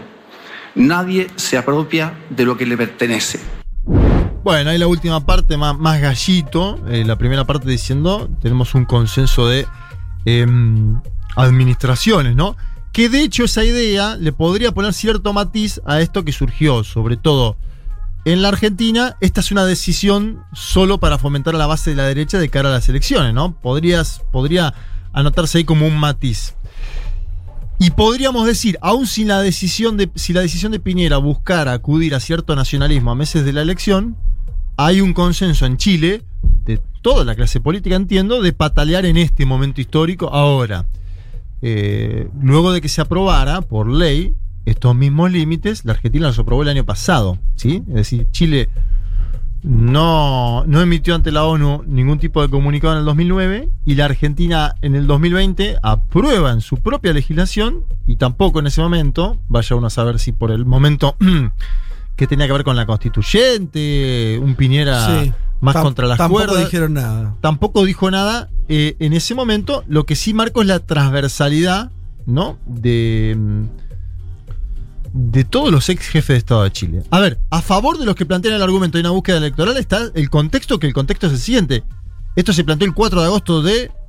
eh, eh, mejor dicho, cuando se plantea el 4 de agosto de 2020, en, de 2020 en el Congreso argentino la aprobación de la plataforma continental, Chile no dice nada, lo decíamos antes. Y lo cierto es que eh, est- este año eh, Piñera se está yendo y también hay elecciones, por lo Mm. cual hay, hay posiblemente una. O sea, te, hago, te hago una pregunta saliendo de esto, de, de las fechas y demás. Eh, y esto dicho, bueno, siempre, siempre la distancia cambia las cosas, ¿no? Pero, ¿qué importancia particular, si es que la tiene, tiene esa lengüita que se está disputando de, me dijiste 500 kilómetros cuadrados? ¿Tiene alguna importancia particular? 5.000 kilómetros Ah, cuadrados. 5.000. Eh, sí, una- toda la plataforma, todo, todo lo que es eh, pesca, todo lo, que- todo lo que vos puedas hacer económicamente en la zona. Claro. Eh, y además tiene es repercusiones. una, una zona que hoy tiene actividad comercial. Sí, y además que tiene que ver con también una discusión que se va a dar sobre la Antártida, básicamente, a futuro, ¿no? Me parece que la discusión va por ahí. eh, Chile sabe o entienden las autoridades chilenas que durmieron, entre comillas, y que la Argentina avanzó con la delimitación y la demarcación. Una demarcación que además viene de los acuerdos de paz porque tiene que ver con eh, el, el- el meridiano. Y hoy por hoy las instancias internacionales están más, eh, más cerca de aprobar lo que sostiene Argentina. Es que hasta hoy solo había plano de la Argentina y Claro. mapa de la Argentina, que es lo que dice el periodista. Eh, o sea que Chile tiene que como van a ser los que tienen que instalar el tema, si es que quieren. Exacto. Por eso Claro. también, por eso yo digo que en Chile se habló más y acá menos. Ojo. Yo había, había visto eso. Igual los chicos vieron otra cosa. No, o sea, no, pero ahora pará. charlémoslo. Ahora pero- charla- charlamos. Traigo un audio de Solá porque mm, en el medio hubo la Comisión de Exteriores y Culto del Senado de la Argentina. Sí. ¿Se acuerdan que el PRO sacó un comunicado en la semana donde se ponía como equidistante, ¿no? Mm. Decía, bueno, que haya un diálogo de las cancillerías, pero no decía estamos a favor de la decisión del gobierno argentino de Como se ocurrió del lado chileno, como bien explicaba el canciller, que hablaron con. con todos. Había una- y todas. No, y de hecho ahora te voy a, mostrar- te voy a hablar Sí. de los presidenciales chilenos, lo que opinan. Claro. Porque hay una unidad total. Escuchemos a, a Sola lo que opinó sobre el comunicado del PRO. Y lo que les pido yo, sobre todo a quienes no comparten nuestra idea política, no es que me aconsejen sobre qué hacer, porque ya sabemos que tenemos que negociar, ya sabemos que tenemos que conversar, ya sabemos que podemos llegar a recurrir a un, tribunal. Lo que les pido es que digan quién tiene razón de los dos. Eso es lo que pido, porque si no es como mirar desde un balcón y decir, conversen muchachos, pero lo que está en juego son 5.000 kilómetros cuadrados de plataforma continental argentina inobjetables, según lo que dice el artículo de Convemar, después que se pidió la comisión, y al mismo tiempo están en juego 25.000 kilómetros cuadrados de lecho y subsuelo marinos que forman parte del patrimonio de la humanidad y que Chile con este decreto este, intempestivo apropia. Entonces, eso es lo que nosotros necesitamos, que quienes están en condiciones por su función de estudiar y de saber, digan qué piensan del fondo de la cuestión, más allá del consejo sabio de que negociemos. Claro, Sola lo que está diciendo es negociar es parte de mi trabajo. Ustedes son argentinos del PRO, pónganse de este lado para. Sí. Porque si no es eh, nada. Solamente una recomendación desde afuera. Yo consulté ayer a prensa de Cancillería Argentina y me dicen: nosotros ya enviamos las cartas con nuestros fundamentos a Chile, a la ONU y a la Autoridad de Fondos Marítimos. Es decir, la Argentina se movió esta semana enviando la carta con fundamentos. Hay, por lo tanto, dos opciones planteadas por la Argentina, entiendo. La negociación bilateral es una, claro, que va a tener que ser en algún momento. Si bien no hubo negociaciones por este tema en la semana, hubo charlas por otros temas que ahora les voy a mencionar.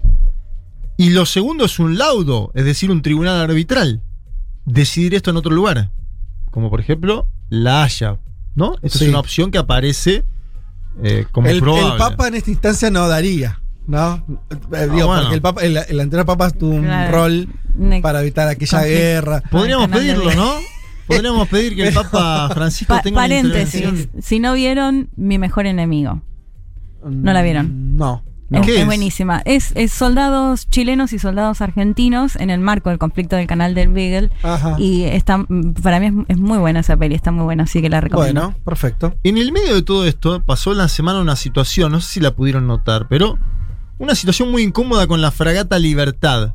La fragata Libertad tenía una misión en Valparaíso, no pudo descender su tripulación, eh, supuestamente por limitantes en torno al COVID-19. Le pusieron una normativa de COVID a la fragata Libertad en el medio de un viaje que estaba haciendo a Chile donde iba a hacer una actividad en Valparaíso, algo que obviamente no fue tomado del todo bien por las autoridades argentinas. No, Eh, me imagino. Obviamente hay especulaciones en torno a si tiene o no tiene que ver con la plataforma continental. Lo más probable es que sí, ¿no? Poner una hipótesis ad hoc sobre limitantes de COVID y hacer un te- unos testeos.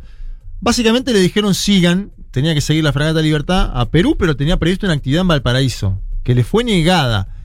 Esa por la parte negativa. Hubo sí cierta sintonía de las cancillerías en un caso, que es el de una joven llamada Saimab, que se, se tiene que ir de Afganistán y como Chile no tiene embajada en la zona, la Argentina está coordinando esa salida. Mm. Digo esto como para plantear que también hay diálogo sobre Sí. otros temas. Sí, no, no estamos en una situación de relación Claro. quebrada. digo, No, pero lo de la. Fragata Libertad es medio. Sí, sí, sí. un- ¿No? Una tocadita de culo. Una, una mala onda. Mojadita de oreja, ¿no? Como, sí. Me estás tirando una, una mala onda. ¿Quieren escuchar a Yana Proboste? Yana Proboste es, eh, bueno, de la democracia cristiana, presidió el Senado, eh, actualmente no lo está presidiendo porque es precandidata, es candidata a las elecciones. Algunos dicen que, dada la. La circunstancia puede tener una Y- buena performance. Ahora lo vamos a ver. Tengo algo Sí. de las encuestas también que traje a propósito de toda esta danza. Porque Digo, podría no ser un personaje marginal. no, seguro. En el futuro de Chile. A Boric no lo veo tan mal igual hoy, te digo. ¿eh? Bueno, y pasa de, bueno, a- Ah, no la- adelantemos. Escuchemos Sí. a Yasna Proboste, candidata de la democracia cristiana, hablando sobre este litigio. Hemos tenido una disposición muy clara, muy explícita de respaldar todas las acciones que lleva adelante el gobierno de nuestro país.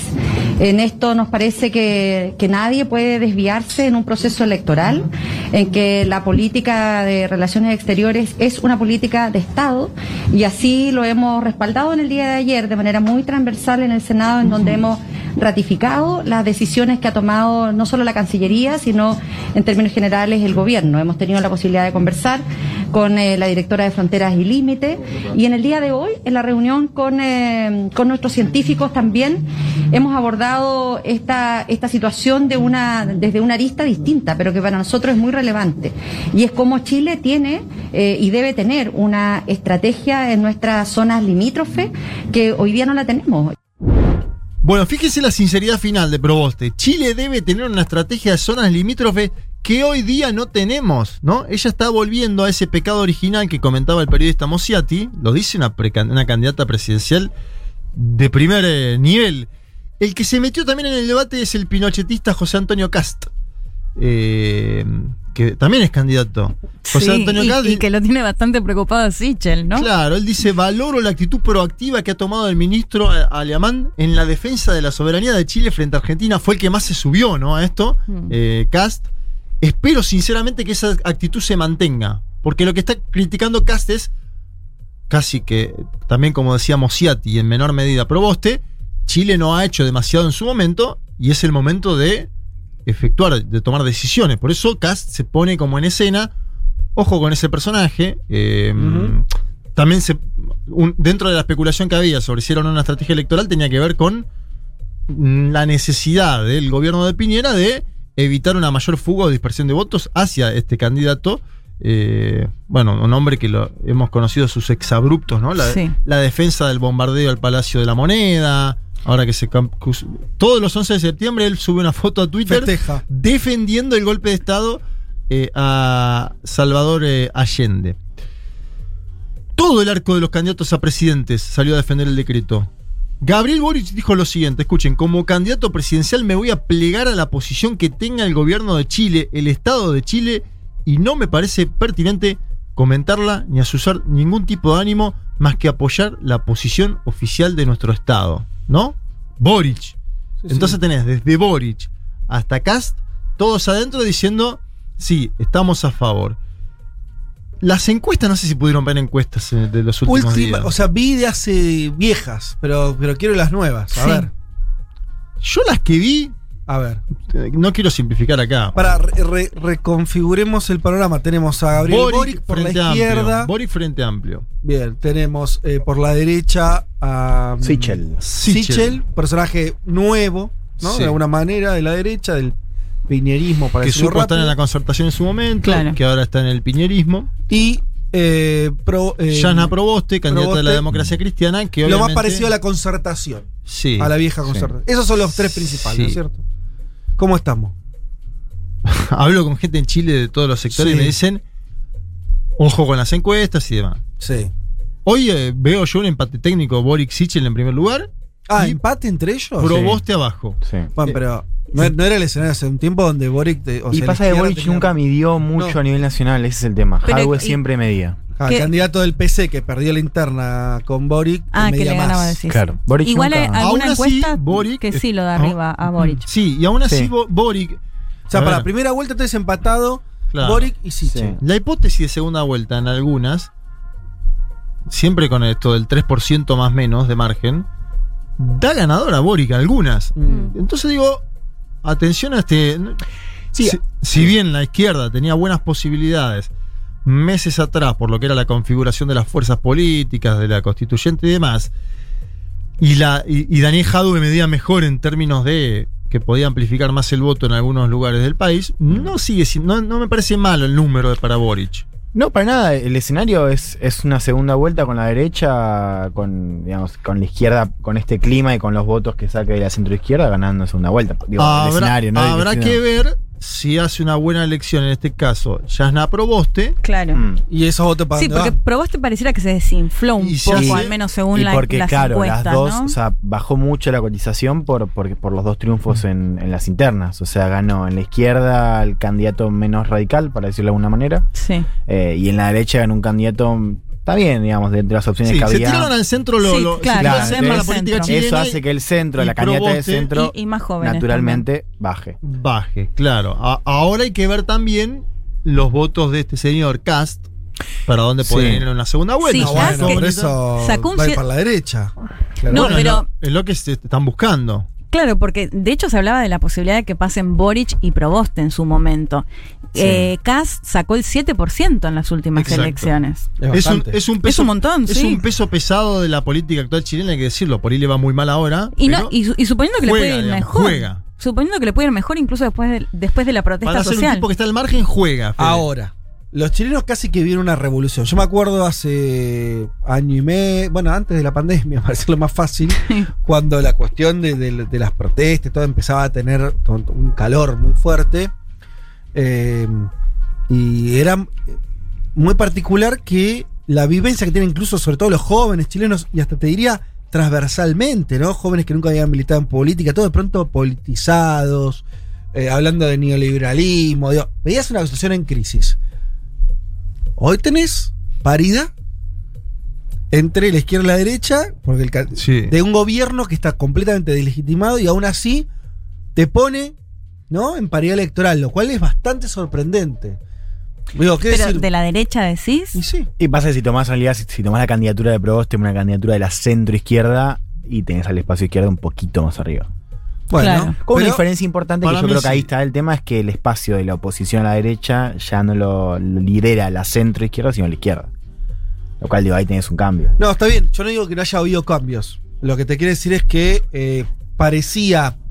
Parecía que hace unos meses, antes que de toda la cuestión Sí. de las internas, parecía Sí. inviable que la derecha religiera, ¿no es cierto? Parecía Mm. algo que estaba medio jugado. Sí. Bueno, hoy, hoy Es estamos una- hoy es si dos puntos más, dos puntos menos. No, Bueno. claro, porque tiene que ver también con la moderación que han mostrado sus candidatos, ¿no? Me parece. Bueno, Yo pero, creo que y- hubo errores y- de la izquierda igual muy fuertes, Con ¿no? un candidato eh, joven y que surgió también de movilizaciones y estudiantiles. la no me parece derecha, la derecha menor. chilena también salió a jugar en las internas de la izquierda. Esto es algo harto conocido, ¿no? Sí. No, ya, bien. El buen metido El- el, el harto. el harto conocido Ah, esto es algo harto conocido. Bueno. Quiero volver un segundo a lo de la plataforma para escuchar por último a Sebastián Piñera, el presidente de Chile, porque habló el viernes. Sí. Fíjate que la Argentina, Alberto Fernández, silencio estampa, estuvo Sí. haciendo acto de campaña, habló de otras cosas, bueno.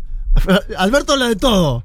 Y justo, de justo esto no esto no habló, ¿no? Habla de todo. Alberto se te cae acá el micrófono y dice, Sí. quiero hablar de, vamos a hablar de Dragon Ball, de todo. Sí. Ahora, de esto no. Sí habló Piñera. Eh, y hay una insistencia en mantener vivo el tema de parte de Piñera. Obviamente ahora él habla, baja un tono y no quiere mostrarse prepotente y habla de el diálogo, pero dice nosotros seguimos ejerciendo nuestro legítimo derecho. Escuchemos un segundo al presidente de Chile. Estamos declarando y ejerciendo nuestros derechos de las plataformas continentales que les corresponden a Chile. Y por supuesto, sabemos que hay una sobreposición. Hay 5.000 kilómetros cuadrados de los 25.000 kilómetros cuadrados que ha declarado Chile, en que hay una sobreposición en la parte sur del mar de Drake con Argentina. ¿Cómo tenemos que resolver esta sobreposición? Como lo hacen países que actúan con sabiduría y con prudencia, a través del diálogo y los acuerdos. Quiero solamente plantearle a todos mis compatriotas que estamos ejerciendo nuestros legítimos derechos y eso es una obligación que tienen todos los presidentes. Y así lo han entendido todos los presidentes de nuestro país. Muchas gracias. Bien, me da la sensación de que este tema va a seguir por mucho tiempo presente. Ajá. Eh, Me gusta la, la- la- la situación, me, me gusta la- las políticas de Estado. Eh, me parece lógico, me parece que el interés nacional existe. Eh, más allá de quién tiene razón, no sé, no, no, no, es otro asunto. Pero esta cosa de, de- de Piñera alineando al resto, eh, los candidatos, incluso que no coinciden en nada de modelo de país, Sí. diciendo, bueno, acá. Llamativo que en Argentina no haya pasado porque No, bueno, en Argentina. No es llamativo. sí. te digo que, a ver, eh, la primera canciller del macrismo fue la que festejó eh, la delimitación de la plataforma continental en el año 2017 Mm. por parte de la ONU. Sí. Eh, y ahora dicen, vamos a dialogar, que dialoguen en la Cancillería. Por ahí es un cálculo electoral el macrismo hacerlo así ahora en este. No, no sé. Lo peor es que me suena que no. Bueno, no, no. No, parece ser. Viste, ellos tienen ahí una cosa ahí. Hay una. Hay una acordate todo lo que viene pasando con Malvinas y el PRO. Hmm. ¿Viste? Hay una desafección Sí. temática. Es decir, eh, salen candidatos a decir, nada, la Malvina habría que Sí. regalarla. Bueno. O sea, no, y no lo están diciendo. No lo está diciendo el cast argentino Claro. Milei. Vos decís más por una desconexión que por un cálculo. Yo creo que directamente creen que es- no les importa. no- Claro, bueno. como que no, no- no ven que haya que cuidar una Claro, cuestión no es un estatal. claro. Una cuestión nacional. Que hay cosas que decir, bueno, che, en esto. Sí, lo extraño es que cuando fueron gobierno tuvieron otra postura. de Hubo una hecho, política de canciller- Estado, can- de el hecho, canciller que- alemán dice tres gobiernos argentinos. Y, Y uno de ellos Cuando era sos de gobierno es más difícil todavía hacerlo. Igual. Yo digo, esto va a ir. Mira, me ponía a pensar. Ojo que perdón, con Malvinas, cuando fueron gobierno, retiraron mucha demanda. No, yo mucho sí, me refería concretamente a lo de Chile ahora. Ya sé, ya sé, pero viste, si vos ves la Sí, película, sí, sí, ves sí. una desafección de, de- de- del, del pro, de cambiemos con ese tema. Comparto. sí. A ver, Sí. lastimosamente América Latina no tiene instancias de integración que permitan discutir esto al Claro, interior. claro. Primero porque está debilitada UNASUR, que era la única completa. La, UNASUR tenía sede, funcionario, financiamiento, está liquidado. CELAC es un foro donde no se debaten estas cuestiones. Apenas hace un, un encuentro anual de CELAC. En otro momento nos podemos poner a pensar qué está pasando con la integración latinoamericana. En el Mercosur, Chile además es un estado asociado y no miembro Claro. pleno. Por lo Eso, cual hay una decían de complejidad. llamarlo a Parlasur, pero no tendría Y mucho de hecho, sentido. el- claro, exacto. De hecho, el propio Laborde terminó diciendo después, bueno, no sé si vamos si va a haber un diálogo Claro. o no va a haber un diálogo, que es el vicepresidente del Parla Sur.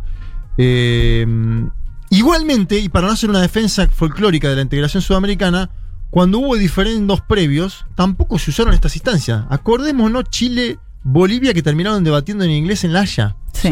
Eh, bueno, desastre. Ah, sí, un desastre, pero si hay un tribunal arbitral o un laudo, como dice la Argentina y como probablemente Chile tenga que aceptar, Mm.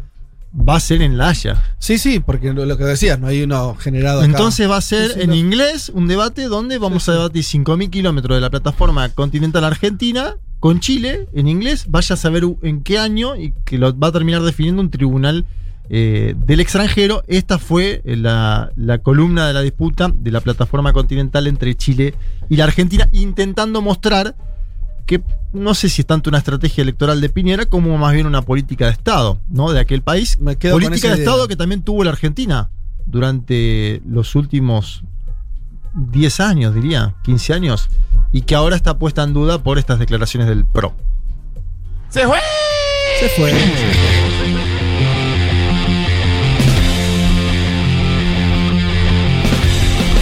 Eh, señoras y señores, eh, muchas tardes y buenas gracias. Bastante prolijito, ¿no? El tiempo. Estamos muy bien. eh, estamos cerrando este programa ahora sí a las 15 y 3 de la tarde. Eh, volvemos a saludar a nuestro nuevo operador. Esperemos que eh, se quede. este, Se queda. Se queda, Se queda, confirma se Marcelo queda. Arese, nuevo operador y la verdad, un lujo. ¿eh? Una- Trajo hasta para comer este tipo, es un fenómeno. Ah, ¿en serio? Sí, ah, eh, esa, ¿cómo se llama? Este, esa rosca que vimos ahí No, afuera. Una cremona. Una cremona. Una cremona, pero, no sabes cómo está. La, la probé, la probé, la probé. Ah, ah, ya sabes cómo está entonces. Che, eh, bueno, así que una bienvenida eh, cálida a Marcelo Arese. Eh, como siempre, Natalia Espósito de la producción de este programa. Eh, no sé si alguno tiene algo para comentar, algún saludo, algún cumpleaños. Día del hermano Yo- y la hermana hoy. Eh, hoy, Así que saludo a mis dos hermanas Un queridas. saludo a perdón, Nahuel, ¿eso, existe? Me dijo feliz día a mi hermana hoy, confío en ella Muy lindo, muy lindo. ¿Pero alguien, alguien tiene información de eso? No sé, pero le voy a años mandar un anteriores o esas, esas novedades que Le voy a mandar es un mensaje a 2021 Nahuel. ese le voy a mandar- festejo. Eh, No, no, a- creo que ya al menos hace un par de Ah, años. ¿sí? Voy a dar un dato. Brasil nunca perdió en eliminatorias contra Argentina en Brasil. Digo por el partido de hoy. No sé si quiero salarlos un poquito, pero te estoy dando ese dato. Como, tampoco, nunca- para- para- como para- tampoco había perdido Sí. nunca eh, en Copa América, siendo en Brasil. Y perdió. Ah, ¿y ¿Tienen hermanos? Sí, vos sí tenés Sí. una hermana. Sí. Sí. Nahuel, Nahuel Facundo. Juan tiene un hermano que es eh, una mezcla entre Fede y Juanma. Otra Ay, vez no vamos lo a vi. bien. ¿Cómo ¿Vos? físicamente? Él. El hermano ¿No de es Juan parecido a Fede? es vos? una mezcla entre vos y Fede. Mirá Ay, vos. que necesito ver una foto. Nahuel Facundo. Yo tampoco lo vi, pero mandamos saludos a todos los hermanes. eh, y qué más, bueno, y saludos a los oyentes que siguieron escribiendo. Desde Bahía Blanca nos saludan. Bueno, como siempre, de Mendoza, disculpen que no hayamos podido leer a todos. Desde Chile nos saludan también ahora, a ver si tengo el nombre por acá. Ignacio nos saluda desde Chile. eh, que nos señala que hay que ver lo que ocurrió en las elecciones de gobernadores en Santiago, donde pasó segunda vuelta a la izquierda y la cen- y la centro izquierda. Bueno, hay Sí. comentarios sobre, sobre la coyuntura chilena que tratamos de refilón, pero tratamos recién ahora. Bueno, que tengan un buen domingo, disfruten lo que queda del día. Los que no vieron todavía la película Fin de manera Pilchot en la plataforma de Futurock, es Hoy un después día del lindo partido, un para planazo, hacerlo. ¿no? Después del partido es un planazo. Y, y per- Totalmente. perdón, pero con Chile es auspicioso los casos como están bajando, ¿eh? De COVID. En Chile, Sí. ok. Eh, Como buena noticia. Bien. Y estaba diciendo la película Finde y vean eh, los que son miembros de la comunidad. Después, hoy a las 9 de la noche, ya cuando viste la película eh, y todo lo que vieron la película el día viernes, eh, ayer sábado, van y sean socios de la comunidad Futurock, van a poder eh, ser parte de un evento exclusivo donde Mira. se va a estar contando, hablando de la peli. Eh, ¿Va a estar Malena? Malena Pichot, Lucero, que, que, eh, el otro protagonista de la película, el director de la peli, todo conducido por Fito Mendoza Paz. Qué grande ¿sí? Fito. Eh, así que están más que invitados, recuerden, los miembros de la comunidad Futurock les va a estar llegando ahí un, un link para ver este, el evento. Mm, no se lo pierdan. Y los que Che, dicen, no, gustó". pero ahí está la final de la voz. Es antes de la final de la voz. Ah, bien. La final de la voz es a las 10 Va, de la nunca noche. vi La Voz, pero esto es a las bien. 9. Me aviso. gustó mucho el documental del microcentro, lo quería decir también. Che, para, y esto me hace acordar a, bueno. a Aterrizaje de Emergencia en tu Corazón. ¿Cuánto hace ya? Parece 10 años atrás. ¿Que te, ¿Recordás que hicieron una noche especial de para hablar de aterrizaje con Julia? Es cierto, sí, eso fue en medio de la pandemia. En medio- sí. Al principio de la Al pandemia. principio de la pandemia. Una noche inesperada. Bueno, gente, eh, nos reencontramos el domingo que viene a las 12 del mediodía. Tengan buen fin de semana. Chau.